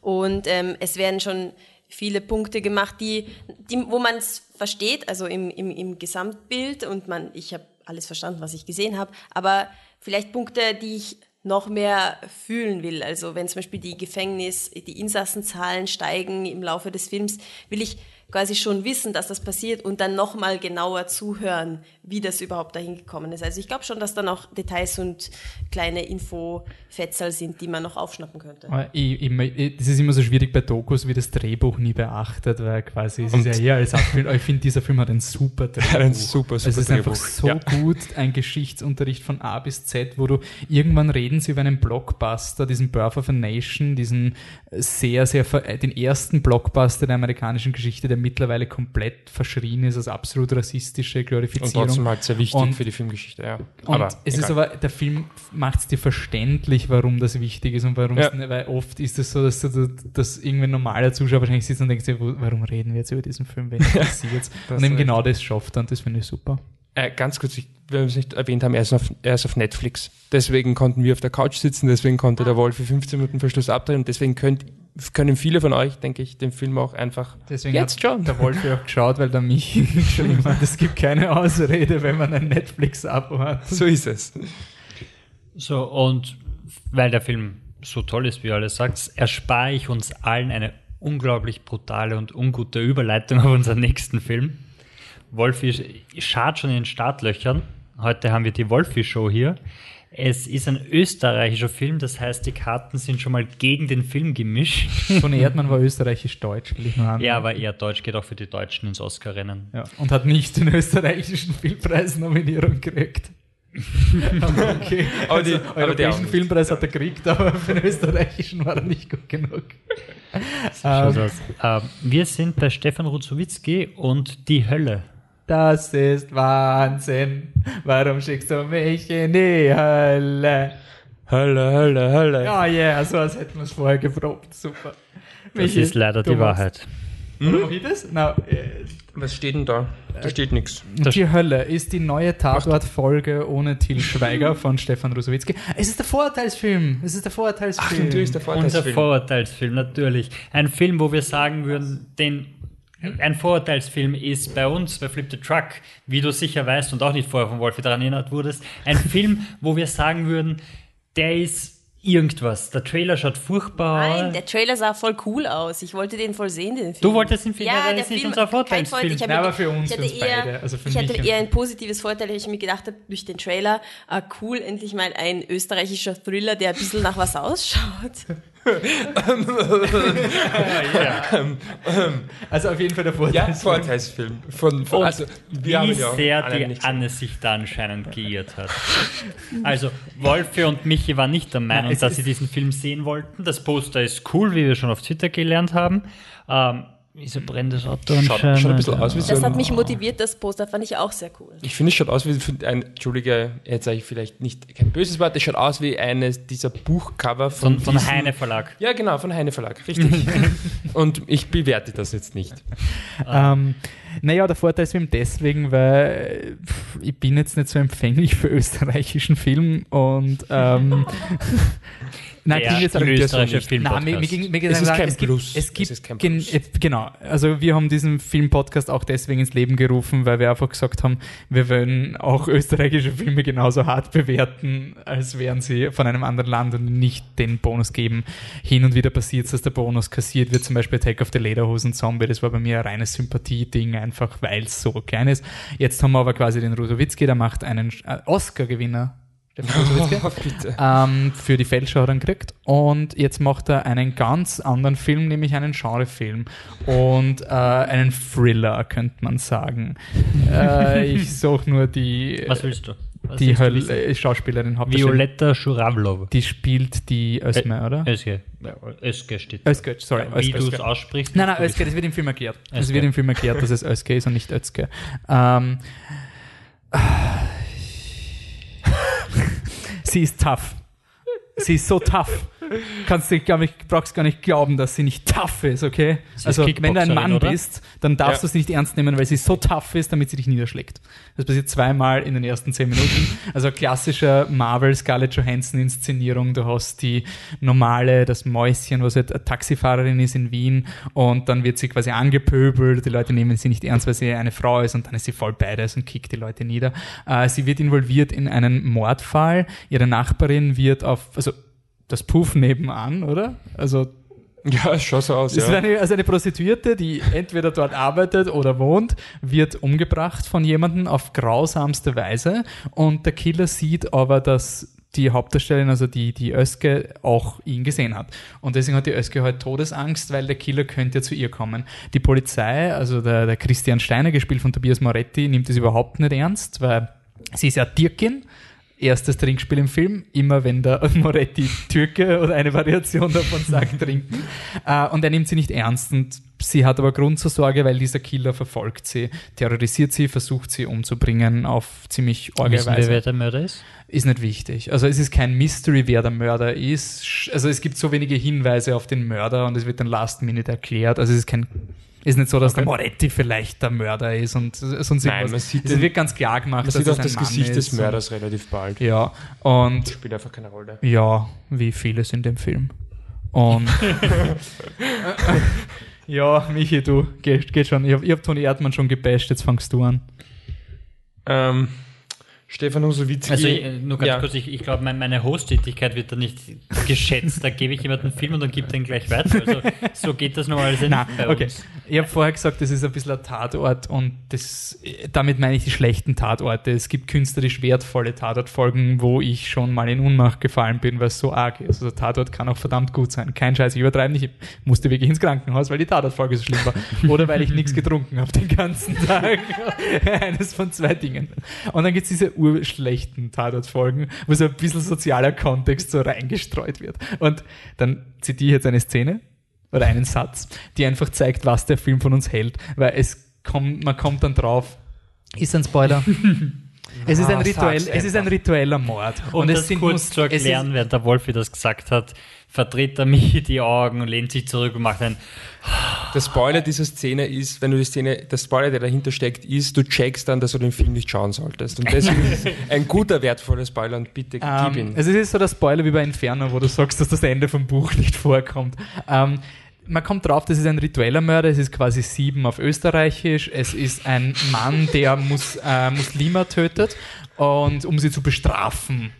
Und dann gibt es eben den Dialog zwischen zwei Figuren, wo er sagt, ach so, weil sie kommen drauf, es gibt Stellen im Koran, die korrespondieren zu genau diesen Foltermethoden, deswegen sieben auf Österreichisch. Und dann sagt eine Figur, ach so, er ist ein Moslem. Und dann sagt er, nein, dann sagt die andere Person, nein, er ist ein Verrückter. Ein wahrer Moslem würde das nicht machen. Und es ist so dieses Danke, danke. Das ist so respektiert der Film seine Zuschauer, weil dieser Film zeigt sehr viel von der türkischen Kultur in Wien und er hat dir schon so viele äh, Muslime gezeigt im Film. Also du hast schon ein Spektrum an unterschiedlichen Konfessionen und er fühlt sich trotzdem bedrangsaliert, dass er extra noch in die Kamera schaut und sagt, nur weil unser Mörder den Koran zitiert, heißt das nicht, dass der Islam böse ist. Und das finde ich ein bisschen respektlos gegenüber dem Pu Publikum, weil das, ich weiß, es, es ist nicht klar für viele Leute, aber ich finde, der Film, er hat schon genug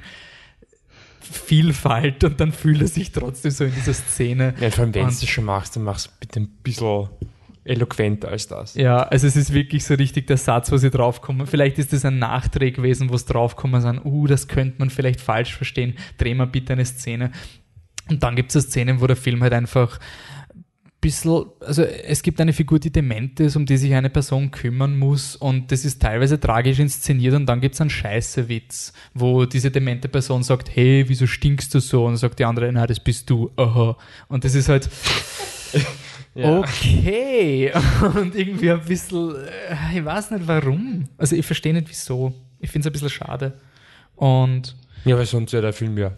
na, es ist ja nicht so, dass der Rest vom. Film so viel, so viel besser ist. Also das sind quasi die, die Hauptsymptome, an denen man den Film festmachen kann. Und jetzt mache ich Ähm, meine Arbeit. Michi, was haltest du davon? Ja, Stefan Hosowitzki und ich, wir sind alle, alle, also wir haben uns noch nie getroffen, aber wenn wir uns treffen, Er weiß nicht, dass es wenn wir gibt. uns treffen würden, das wäre sicherlich ein unfassbar äh, ertragreiches und sympathisches Gespräch, weil ich den Menschen irrsinnig liebe. Ich finde das so toll. Er hat so viel künstlerische Ambition.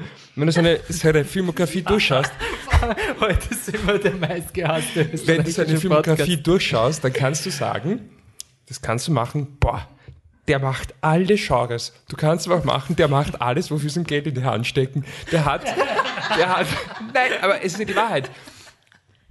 Nachdem die Fälscher rausgekommen ist, ähm, den ich nicht besonders toll finde, aber wurscht, ist eh okay, ist scheißegal, ähm, war er im, im, im, im Radio zu hören und hat damals ein Interview gegeben und hat gemeint, ja, na, er hat jetzt, er weiß nicht, dass er es nächstes macht, ja, da gibt's so irgendwas, irgend so ein Historiendings, wo die Karen Knightley vielleicht mitspielt, aber das weiß man nicht so genau in Amerika, Also es kann auch sein, dass ganz was anderes macht, bla bla, und so habe ich gemerkt, es ist ihm scheißegal, Hauptsache du gibst ihm die Dollars und dann macht es halt. Was ist sein nächster Film oder eines der nächsten Filme, die Hexe Lilifee oder wie der Scheiß heißt. Hexe Lilly, der Drache und das magische Buch. Ohne Kommentar, das ist nicht Genrevielfalt, das ist, das ist Verzweiflung. Verzweiflung eines, äh, Und wir sollten festhalten, wir mögen Kinderfilme hier, weil es auch irgendwann einen Bibi und Tina Podcast geben will. Es ist nicht so, Richtig. dass der Leid, es gibt ja auch gute. Kinderfilme. Ähm, ich habe von, von Hexe Bla nur Hexe Lilly, der Drache und das magische Buch.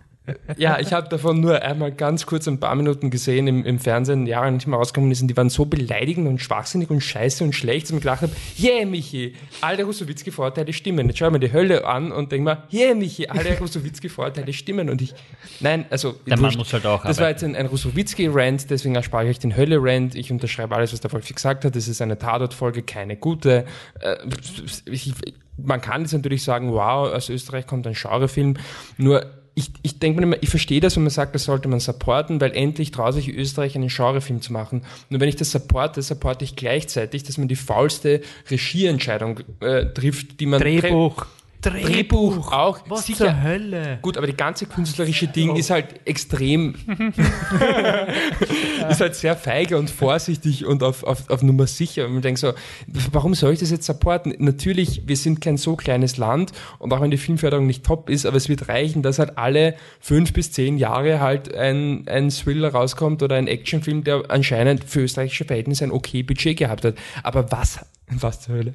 Was habe ich denn davon, wenn das so ein Schrott ist? Was habe ich davon? Und warum soll ich den Film jetzt unterstützen, damit dann der Drehbuchautor den nächsten Film mit viel Budget auch noch machen darf? Das ist mir lieber, den macht die Veronika Franz oder Na, Drehbuchautor Nein, ist übrigens Martin Ambrosch. Der hat in drei Tagen bist du tot gemacht, oder? ja. Ähm, aber was ich, äh, wegen Vorteilfilm, äh, man kann jetzt sagen, boah, ist das voll die Hater und sonst irgendwas. Und für mich ist so ein, eine Referenz. erstmal wurscht. Für, nein, nein, für mich ist eine Referenz für den Vorteilsfilm ist, ich sehe, ich sehe. Weil da sind wir reingegangen, so mit gefletschten Szenen, so, haha, oh, Seidel-Produktion, der wird sicher scheiße, wow, wow, der wird scheiße. Und dann sind wir gesessen und so, so knirschendes, naja, war eh ein empfehlenswert, war eh ganz okay. Und das war das größte Lob. Der war wahrscheinlich ein sehr gut. Aber es, er hat quasi unser Vorteil.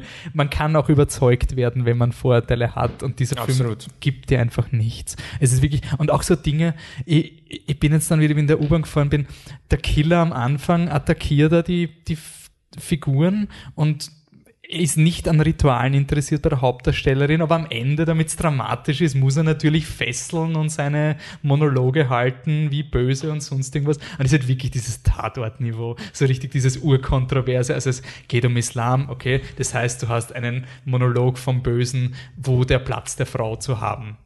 Okay. Wo sie hingehört. Und du weißt quasi, diese Drehbücher schreiben sich auch von selber, dass äh, wenn's, da, wenn sie in einer Situation ist, wird sie sich befreien können, weil du darfst sie nicht gerettet werden lassen, weil du Angst hast, du unterminierst die Figur, du merkst einfach, wie der Film mit dem Spiel, auch wenn die Hauptdarstellerin als urdark und crazy etabliert wird im Boxring, dann ist es, weil jemand sie provoziert, wo das ganze Publikum versteht, warum. Und sie zuckt dann ein bisschen mehr aus, aber man versteht es. Also es ist so richtig safe und gleichzeitig will er halt urdark sein und jeder hat seine Darkness. Okay, Martin Ambrosch, der Drehbuchautor, hat das finstere Tal gemacht. Oh, ja, super, auch ein super toller österreichischer Film. Okay. Andere Frage jetzt, wo er, wo er ein höheres Budget hat, anscheinend äh, vom Filmfonds gefördert.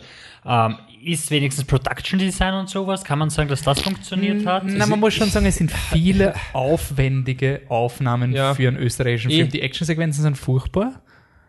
Und es ist halt alles ein bisschen ja. botschert inszeniert. Also ich habe auch auf Facebook so eine ist aber- Diskussion ja. gelesen über so die Klischees und so. Und ich finde halt, es ist keine Ausrede, wenn du sagst, ich mache einen Genrefilm, dass du die 0815 Szenen machst. Es ist Nee, halt, also es sind, äh, ich glaube, also ich finde, man kommt schon, man kann schon erkennen, dass wahrscheinlich das eine sehr teure Tatortfolge war, aber dann denke ich mir halt, ja, die war vielleicht teurer, sie ist aber nicht besser und auch nicht in den Actionsequenzen. Auch die Actionsequenzen ich, ich glaube, das Teure war halt auch, dass sie, dass sie viele Szenen in Wien gedreht haben. Es Ja. sind sehr viele äh, Shots, wo sie Auto fahren, wo die Schauspieler wirklich vor Ort sind und so. Also das gibt schon.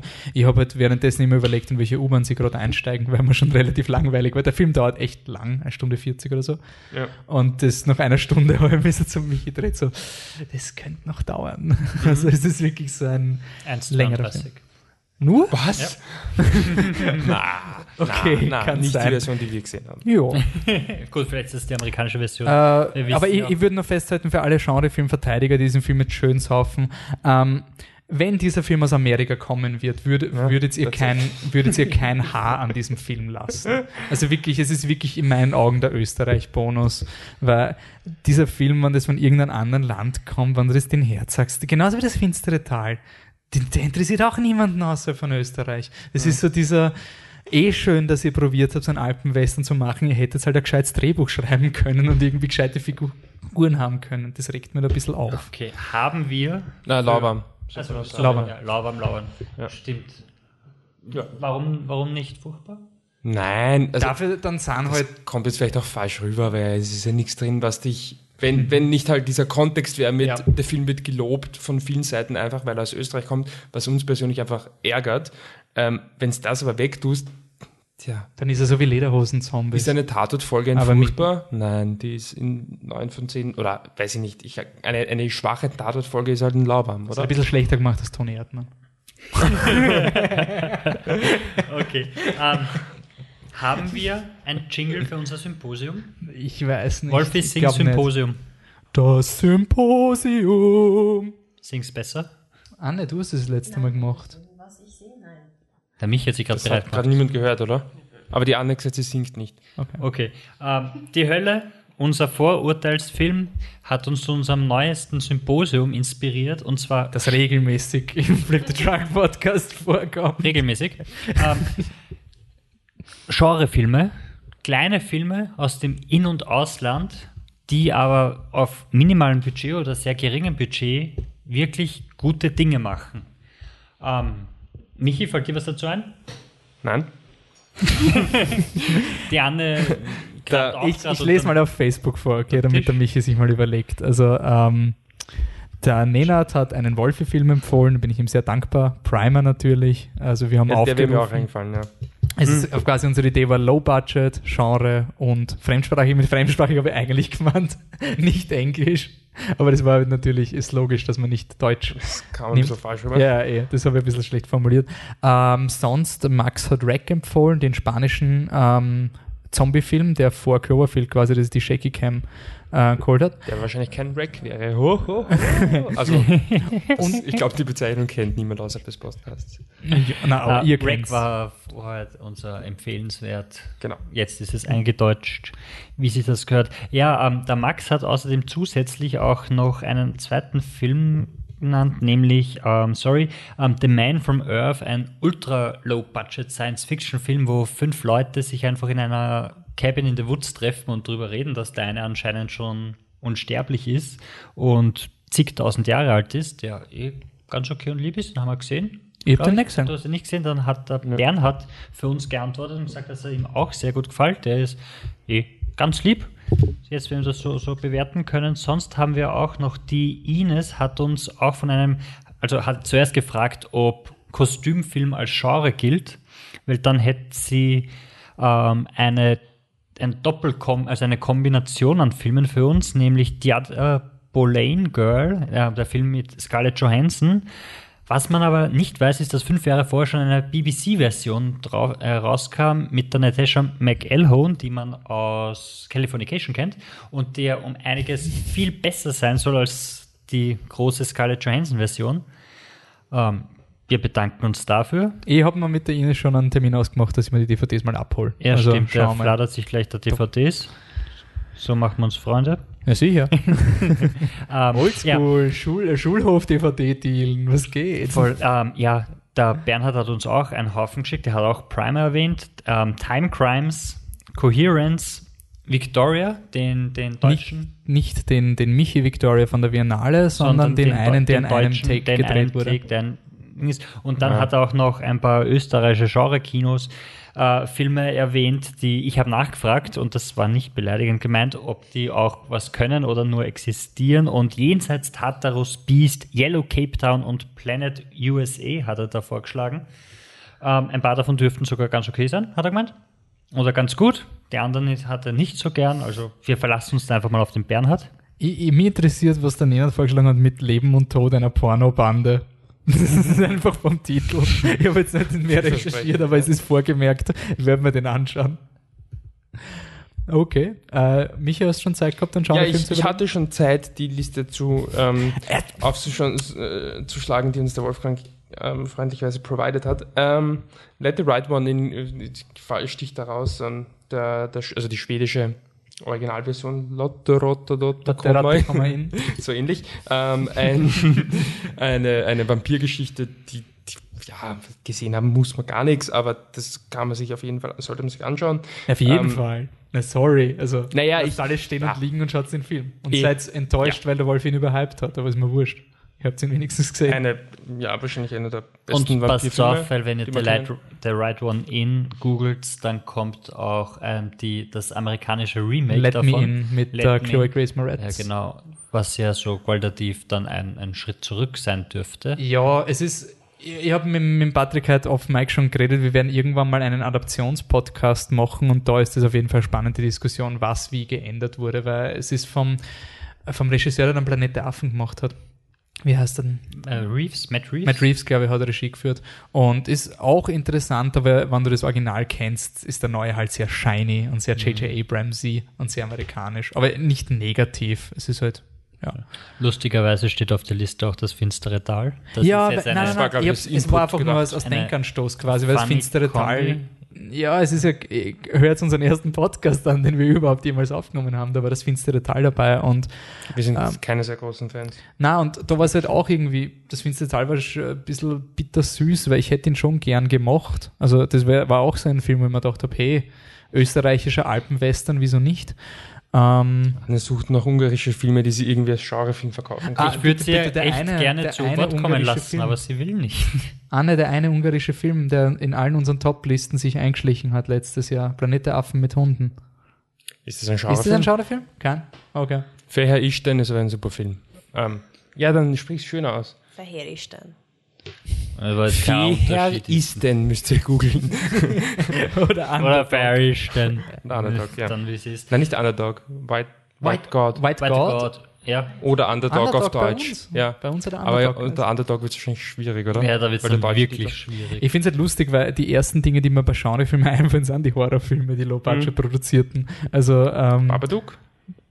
Ist Low-Budget, oder? Also es war australischer, Australien, sehr, Gilt das schon. sehr kleiner Film. Äh, ich muss einfach erwähnen Monsters von Gareth Edwards. Das ist ja wirklich ein In- Indie, Indie, Indie, Indie-Film mit, weiß nicht, 15 Euro Budget oder irgendwie. Nein, ein paar Tausender haben sie gehabt und Wenn Gareth jemand, Edwards hat wenn der 90 Regisseur alleine daheim in seiner Wohnung anfängt, die Special Effects am Computer Ja, nachzubauen. und in, weil in, er- der, in der Badewanne die Special Effects Film. Da gibt es so eine Szene, wo so ein, ein, ein Flugzeug auftaucht aus dem Wasser und das hat in der Badewanne gefilmt und dann reingerendert in die eine Szene, wo sie an einem Teich vorbeigegangen sind und so. Also das ist richtig Guerilla Filmmaking. Anne, du Okay, kriegst- ja, Anne, Ich bitte. glaube, mir ist was eingefallen, aber ich bin mir nicht sicher, ob es Sag's einfach. Also Südafrika, Ja. District 9. Ist es Südafrika, bitte, bitte lieber es ist Gott, Südafrika. produziert Aber sein. ist es, ein, ist es schon ein kleiner, ein Low-Budget-Genre-Film? Die Frage ist, wie viel, wie viel. Ich dachte, es geht, dass das Filmland klein ist. Okay, ja, dann, dann. Südafrika, das winzige Ländchen. Naja, okay. Na, das aber- Land ist groß, aber glaubst du, die Filmindustrie ist so hardcore Nein, ausgearbeitet? das, das, das, das nicht recht. Das war ein Scherz. Es tut mir leid. Anne, rede über District 9. Ja. Was? Was Ich soll jetzt darüber reden? Ja, District 9 ist ein großartiger Science-Fiction-Film, der nicht besser sein könnte. Ja. Das ist meine Meinung dazu. Und mehr, mehr zu diesem Thema habe ich mir jetzt leider nicht aus den Fingern saugen können. Ich bin sehr glücklich, dass mir das eingefallen ist. Und ich hoffe, ich werde jetzt nicht widerlegt von irgendjemandem, weil das woanders produziert wurde. Nein, nein, nein, das, das passt schon. Ähm, 30 Millionen Budget.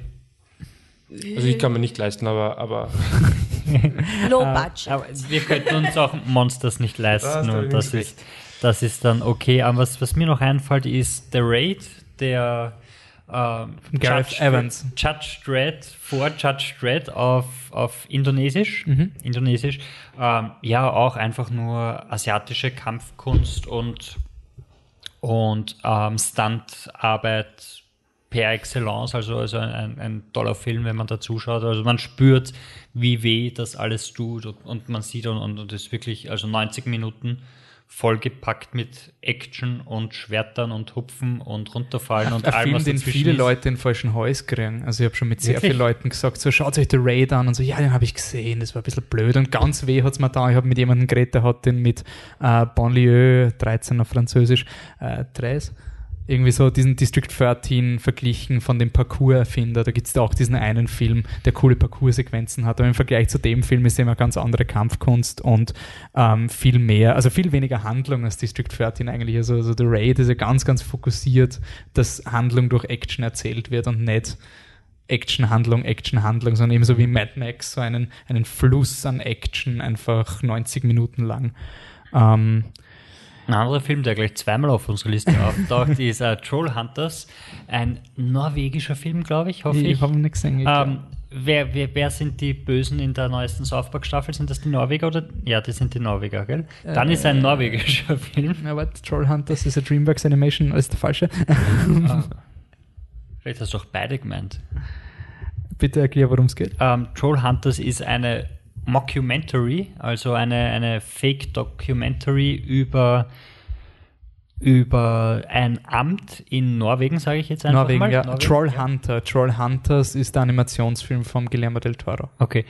Ähm, die Serie, glaube ich. Serie, okay. Genau, auf Netflix auch, aber sehr kinderlastig. Ähm, auf jeden Fall ähm, geht es darum, dass es in Wirklichkeit Trolle gibt und dieses eine Amt jagt Trolle, wenn sie irgendwie ausbrechen aus ihrer, aus diesem Wald am Berg oben, wo sie leben.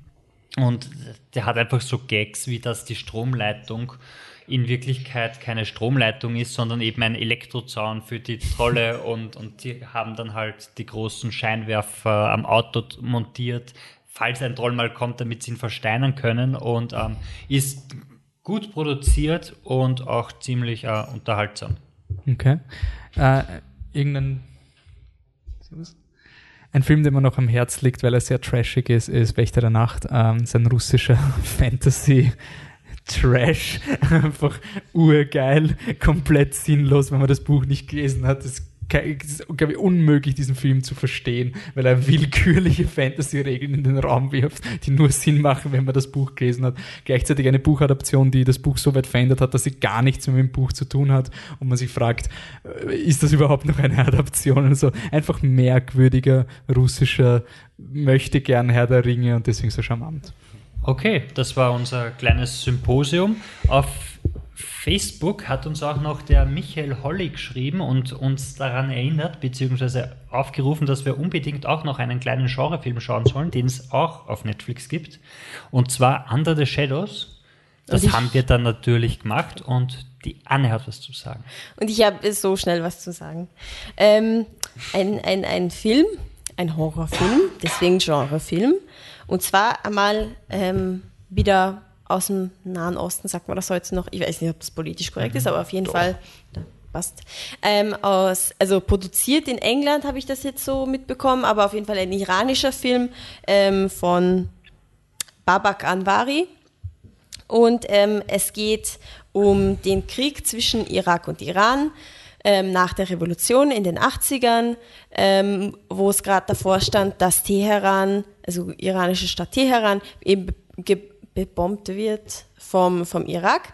Und da geht es um eine kleine Familie, also Mutter, to kleine Tochter und, und Vater, wobei der Vater relativ schnell aus dem Bild raus ist, weil der ähm, wird eingezogen sozusagen in die Armee, auf einen Stützpunkt. Und ähm, die Mutter und die Tochter bleiben in ähm, Teheran zurück in der Wohnung. Und ja, die Situation, die wird einfach immer bedrohlicher und immer bedrohlicher, so, es- so wie es scheinbar im Krieg ist. Ich sage scheinbar, weil zum Glück waren wir noch nie im Krieg und ich weiß nicht, ob es wirklich so ist, aber ähm, auf jeden Fall wirkt es irrsinnig bedrohlich, weil es gibt halt Meldungen und es gibt die Bombenwarnung, die Sirenen, die angehen und dann laufen sie alle in den Keller und warten, bis es wieder vorbei ist, also bis die Lichter angehen. Aber so richtig spüren von den Einschlägen haben, haben sie jetzt zum Beispiel in dem Haus noch nichts gespürt. Und dann ähm, gibt es aber die Gerüchte, ja, es werden echte Raketen auf Teheran und nicht nur um umliegende Städte ähm, fallen. Und es ist, ähm, es ist so, dass die Frau ähm, in einer schwierigen Situation ist, weil in der Wohnung und, und in sich drinnen ist sie eigentlich eine emanzipierte Frau, die in der Revolution ähm, quasi für ein freieres Iran war und, und damit die Revolution mitgetrieben hat. Sie hat vorher Medizin studiert, also extrem, ja, ja, extrem emanzipiert nicht, aber einfach eine normale Frau, so wie wir es halt verstehen, ähm, mit Zielen und eigenen Vorstellungen. Und ähm, die, sie versucht hat am Anfang des Films in die Uni zu kommen, aber sie darf nicht mehr, weil sie eben bei der Revolution dabei war.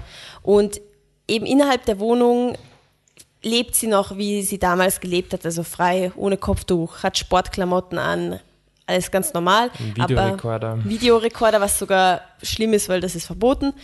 Ähm, ja, aber außerhalb der Wohnung wird sie halt in diese ähm, Welt gedrängt, in der sie sich einfach nicht zu Hause fühlt als Frau, wo sie wirklich sich arg verschleiern muss und ähm, wo man, ja, wo sie einfach nicht mehr sie selbst sein kann. Und aber in der Wohnung, und ich denke, das ist auch so ein bisschen Metaebene, weil in der Wohnung fühlt sie sich gut. Und deswegen, als sie hört, okay, es gibt irgendwie Gerüchte, es wird gebombt, will sie aber trotzdem nicht aufs Land zu den Eltern des Mannes fahren. Wahrscheinlich auch, weil die Eltern des Mannes für diese neue, sehr, sehr, ähm, wie sagt man, altmodische, fast mittelalterliche Gesellschaft ähm, stehen. Und deswegen verlassen sie das Haus nicht. Es wird, immer, es wird immer bedrohlicher. Plötzlich stürzt dann wirklich eine Rakete in das Haus, in der Wohnung über ihnen es passiert jetzt nicht, es explodiert nichts, aber ähm, es ist ein Loch im Haus und durch dieses Loch kommt dann dieses Horrorelement rein und zwar bildet sich das Mädchen ein, die Dorsa, dass ähm, ein Djinn, ein böser Geist, sich im Haus breit macht und dann kommen eben die ganzen Horrorelemente. Spoiler, sie hat recht, es ist ein Horrorfilm. Wie was? Spoiler. Das ist recht. Äh, die Dorsa hat gesagt, recht. Ach so, ja. Die, die, die Dorsa bildet sich oder behauptet. Ja. Das, ich war nicht, ich wollte dich korrigieren, ich wollte so, das danke. quasi suffisant Ja, ja, erklären. also es ist es ein bin nicht gelungen, ich habe probiert. Es ist, es, und ja, dann wird's recht gruselig. Also auch mit klassischen Szenen, so sie träumt was und dann ist wirklich was an ihrem Zimmer vorbeigeflogen. Und was ganz cool ist, ist auf jeden Fall, dass der zum Beispiel der eine Geist sozusagen, also man sieht ja wirklich diese klassischen Horrorelemente. Es ist jetzt nicht irgendwie die Frage, oh, bilden sie sich das nur ein? Man sieht halt wirklich so einen Geist und der wird zum Beispiel von einem Hijab oder von einem Kopftuch dargestellt, so auf die Art. Also es ist sehr meta, das ist sehr miteinander verflochten, die geschichtliche Ebene, die Situation der Frau und ähm, einfach das Horrorelement. Und das ist halt so Babadook Lights Out Style, ne? dass man Ich, ich würde sogar sagen, ja, also er, er, er reiht sich ein, diese Filme Babadook, It Follows, Lights Out, die wir fast alle, fast alle von uns sehr gut finden. Patrick mag, mag It Follows nicht, sonst glaube ich, ist es, Ja. ähm, sind alle Filme ähm, sehr beliebt bei uns. Mm, Die einfach Horror nützen, also das machen ja viele Horrorfilme, aber es ist diese neue Horrorwelle, die ganz offensichtlich eben ähm, Horrorelemente nutzt, um eben etwas Tabus anzusprechen. Und am Babadook ist er insofern sehr nah dran. Im Babadook ähm, ist ja die, ist ja irgendwie so die Mutter dem, dem Kind gegen, also im eigenen gegen, Kind gegenüber sehr negativ eingestellt ja, weil, ähm, weil es da einfach eine, eine traurige Geschichte gibt, dass der Vater auf dem Weg ins Krankenhaus zur Geburt ähm, tödlich verunglückt ist und für sie ist das halt einfach eine Erinnerung daran. Und ist es ein sehr gestörtes Verhältnis zu ihrem, zu ihrem Kind. Und in Under the Shadows ist es sehr ähnlich, ähm, weil dafür die Shide, ähm, ihre Tochter, also die Dorsa, ähm, ein Symbol für das nicht abgeschlossene Studium ist. Also dafür quasi, sie ist halt dann diese Mutter, sie ist diese Hausfrau, das wird auch von ihr verlangt, von ihr erwartet, von ihrem Mann. Und es gibt dann halt solche Szenen, wo ähm, sie hat, ähm, sie, sie räumt gerade auf und hat die Lade offen und man sieht, dass das Medizinbuch oder die, das Studienbuch eben da noch liegt. Und dann ähm, schreit irgendwie die Dorsa, ähm, so braucht halt Hilfe von ihr, also etwas ganz Banales. Und dann macht sie halt die Lade zu und du merkst, das ist halt für sie ein innerer Konflikt, auch wenn das so jetzt nicht, vielleicht gar nicht stimmt, dass quasi ähm, also dass die Tochter per se jetzt der Grund ist, warum sie ihrer Medizinkarriere nicht nachgehen kann. Ähm, aber für sie ist, es halt, ist sie halt ein Symbol und deswegen ist auch ihre Beziehung zur Tochter irrsinnig schwierig und ja, ob sie es schafft oder nicht, aber es wird relativ deutlich, dass ihre, ihre Aufgabe oder das, was sie innerhalb dieses Films offensichtlich schaffen muss, ähm, eben, ja, ich will jetzt nicht sagen, eine bessere Mutter zu sein, das wäre viel zu einfach, aber sie muss sich quasi sie müssen sich fügen. sie muss sich, sie muss sich damit abfinden, ähm, dass sie eben, dass das jetzt ihr Leben ist. Nicht eben, für sie ist, glaube ich, halt symbolisiert dadurch, dass sie eine Tochter hat, aber es geht eben viel tiefer als das, was die Anne schon gesagt hat. In, in ihrem Zimmer, also in ihrem Haus, in ihrer kleinen Wohnung, die für sie so das, ähm, dieser, dieser Schutzraum ist, äh, da ist sie halt sie und draußen hat sie halt das Kopftuch und ja, sie möchte die Stadt Teheran, sie möchte den Ort nicht verlassen, aber es wird gebombt. Also, dass sie es vielleicht verlassen muss, um zu überleben und was das dann auf der Symbolebene bedeutet, ich glaube, das kann man sich eh zusammenreimen. Ja. Ähm, darüber hinaus, also ich finde diese Metaebene echt toll, vor allem weil sie, weil sie also vielschichtig und so vielsagend ist für verschiedene, also es ist sehr konkret auf auf die Geschichte, also auf die Geschichte vom Iran ähm, bezogen Also auf Aber- den Einzug des Fundamentalismus. Genau, aber gleichzeitig hat dann einfach ganz grundlegende Themen, mit denen sich, glaube ich, sehr, sehr viele ähm, Gesellschaften und Einzelpersonen identifizieren können. Also du kannst es auch runterbrechen auf Feminismus zum Beispiel. Das ist, würde, wenn man, also würde zu kurz greifen, man sagt, es geht nur um Feminismus, aber das ist auch sicherlich ein Element, was du, was du da drinnen hast. Also du musst jetzt nicht sagen, so, es ist halt jetzt nur ein Film über den Iran und jeder außerhalb vom Iran versteht eh nicht, was das ist. Ähm, ich finde richtig super, ähm, er ist auch super produziert und die, also Regie ist, ist, ist richtig gut. Er, also da sind wir halt wieder da. Ich meine, der wird ja auch kein mega Budget haben, Ja. aber ähm, es hat richtig gut gemacht und die Schauspieler sind wow. Also und das Mädchen ist echt toll und auch die, die Mutter sind, ist richtig, richtig gut. Ja, also jetzt habe ich, wo ich drüber nachgedacht habe, denke ich mir auch, eigentlich die Stärke, also wirklich, es ist wirklich ein starker Film, wo du emotional sofort eingebunden wirst in das Leben von ihr, obwohl du eigentlich, du weißt fast nichts über sie, aber einfach, wie es inszeniert ist, mit dem sie geht auf die Uni und wie alles einfach inszeniert ist. Es gibt, es ist jetzt nicht Tränendrüse, so ist auf der Uni. Ja. Oh, es ist jetzt der große Bescheid, sie darf nicht weitermachen, weil sie in der Revolution mitgemacht hat. Boah, boah, boah. Nein, es ist ein, es ist sehr subtil alles, aber diese subtile Ebene ist einfach ein Hammer. Also du weißt sofort, worum es geht, du weißt, wie es, oder du denkst, du weißt, wie sie in ihr ausschaut und du kannst einfach jede Symbolik super deuten, ohne dass es dir die Augen aussticht. So, guck, das ist Symbolik jetzt. Das Einzige, was ich, also ich will den Film ohne Einschränkungen empfehlen. Ich würde nur sagen, schaut es nicht als diesen, äh, ja gut, das ist ihr seid ein bisschen spät dran, aber als diesen Halloween-Film so mit zehn Leuten und so, weil er einfach, ja, also es ist schon, es ist ein fl- fließender Übergang in den Horror, aber er lässt schon sehr, sehr lange auf sich warten. Und Ja. es ist schon sehr lange halt einfach nur ein Charakter, nur ein Charakterdrama, das halt die, die Basis setzt und das eben auch die Symbolik etabliert und so wirklich ja, gruselig und, und spannend und actionreich unter Anführungszeichen wird erst in den letzten 20, 25 Minuten. Deswegen glaube ich einfach, wenn du den Film in einer Gruppe schaust und du willst halt jetzt Grusel, Grusel, Grusel, dann würdest du ihn wahrscheinlich kaputt quatschen. Das, das Ja. würde ich auf keinen Fall machen. Ähm, aber ähm, schaut ihn. Mit ich will noch eine Szene erwähnen. Ja, ja. Weil, weil die ist mir, also da finde ich, dass eben der Film Horror und diese Geschichte irrsinnig gut vereint. Wirklich, die Szene ist so. Sie rennt, ähm, also die Mutter Ach, rennt ja. aus dem Haus mit dem Kind halt im Arm. Sag jetzt nicht warum, weiß ich auch nicht mehr genau. Aber auf jeden Fall rennt sie halt total von Sinnen aus dem Haus und in der Wohnung und auch im Haus untereinander eigentlich gehen sie recht frei. Also sie legt sich manchmal für den Kopf durch, wenn sie mit den Nachbarn redet. Aber die Nachbarn haben echt, glaube ich, ein gutes Verhältnis und selbst wenn mein, manche von denen total verschleiert sind, scheinen sie kein Problem damit zu haben, dass die andere eben nicht verschleiert ist. Also so im Haus selber läuft's gut. Und dann rennt sie halt aus der Wohnung und dort ist sie halt ohne Kopftuch, einfach irgendein Pulli, nicht weit ausgeschnitten, aber halt normal. Rennt sie halt auf die Straße, barfuß.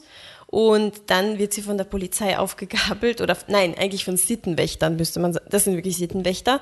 Und sitzt dann auf der Polizeistation und dann bringt ihr der, die total verschleierte Frau, bringt ihr halt einen Schleier, den soll sie sich jetzt umlegen und sie soll sich freuen, dass sie dann nur mit einer Verwarnung vorbei äh, rauskommt bei der Sache.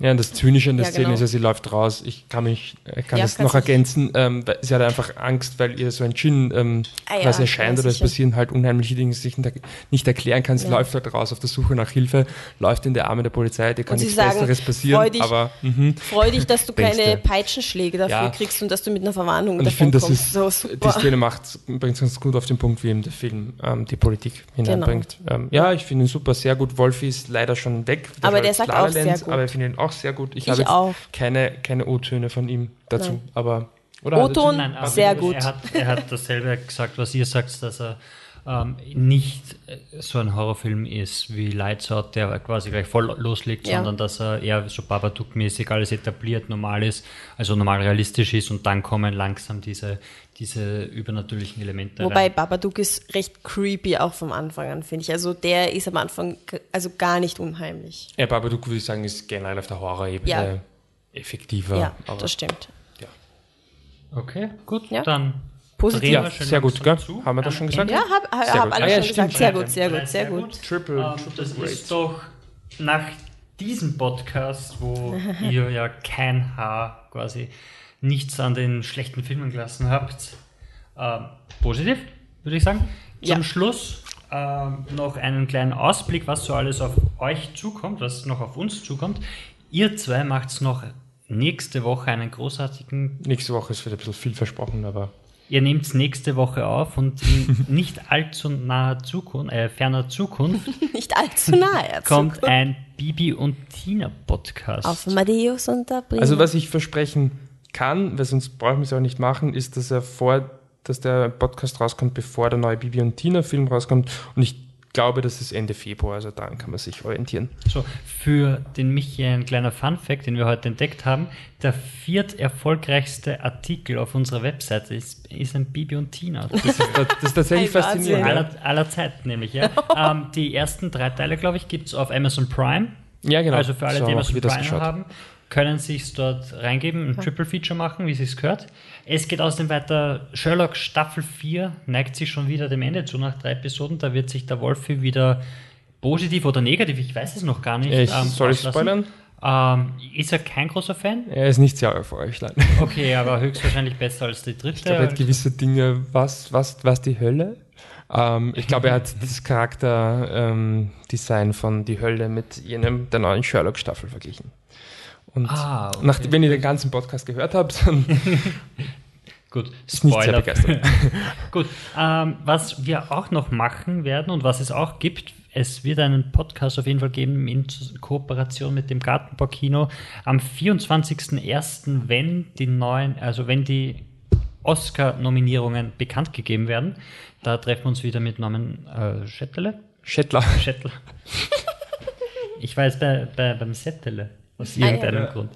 ähm, und unter Umständen noch ein kleines, ein kleines Goodie von unserer Seite. Also bleibt am 24.01. ganz aufgeregt und gespannt auf unserem Facebook-Seite. Unbedingt.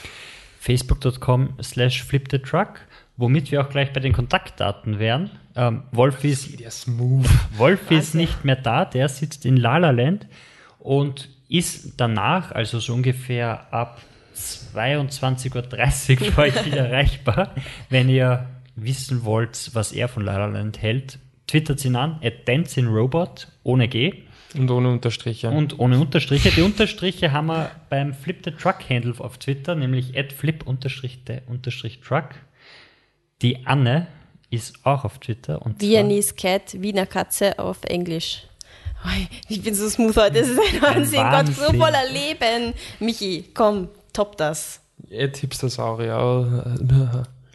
So, Sehr ist das noch, Ja, ist das noch unlebendiger? Ja, ich weiß nicht. Hipstersaurier. Das ist schon fast wieder so. Es muss ich allerdings sagen, Intellektuelle du kannst Zombie nicht oder so. unlebendiger sein als mein Twitter-Account, aber ihr könnt ihn ja wieder beleben. Doch, meiner. Nein, ich weiß nicht. Ihr könnt unsere Twitter-Accounts wieder Ja, beleben. bitte. Ja, also, also, ich ich, meinen muss wieder. das sagen, es, es, es liegt ja nicht an euch, wenn, wenn ihr sie nicht benutzt, sondern das ist einfach ein Fehler unserer Fans, die euch nicht anschreiben. wirklich. ja, ja. Und was, ich schreibe nicht für die 50 Follower, wovon 45 irgendwelche, Verwandten sind. Ne? da, nein, die kennen kein Twitter, nein, ähm, die solche Fake-Dienste sind, die halt, Follower Ja. sammeln. Ja, solche, voll okay. Also, also dies, dies, diese Fuck-Buddies. Ja, ja, genau, Fuck-Buddies. genau. Ja, ja, von denen kriegt man immer wieder welche, aber die schreiben dann auch nicht zurück. ja, es ist wirklich enttäuschend, ist das. Ähm, mich trifft ihr at Existent Coffee. Wir sind außerdem auf Instagram und zwar at Flip the Truck auch in einem durch. Da könnt ihr uns auch taggen und kommentieren und Herzl versenden und eine Story machen und so. Filter, Und so. Hashtags, Wisst ihr das mit den Fotos und so? so in etwa. Sonst fällt mir nichts mehr an. Gibt es noch einen schönen Abschlussworte von euch? Willkommen im Wenn, wenn irgendwer die Hölle gesehen hat, könnte ich jetzt sogar einen Witz machen. Bitte mach ihn, schieß ihn Mach raus. ihn einfach, ich lach Blei trotzdem. aber ihr müsst bis zu Ende der Credits bleiben, falls ihr den, den Film noch vorhabt zu schauen, erst dann checkt ihn.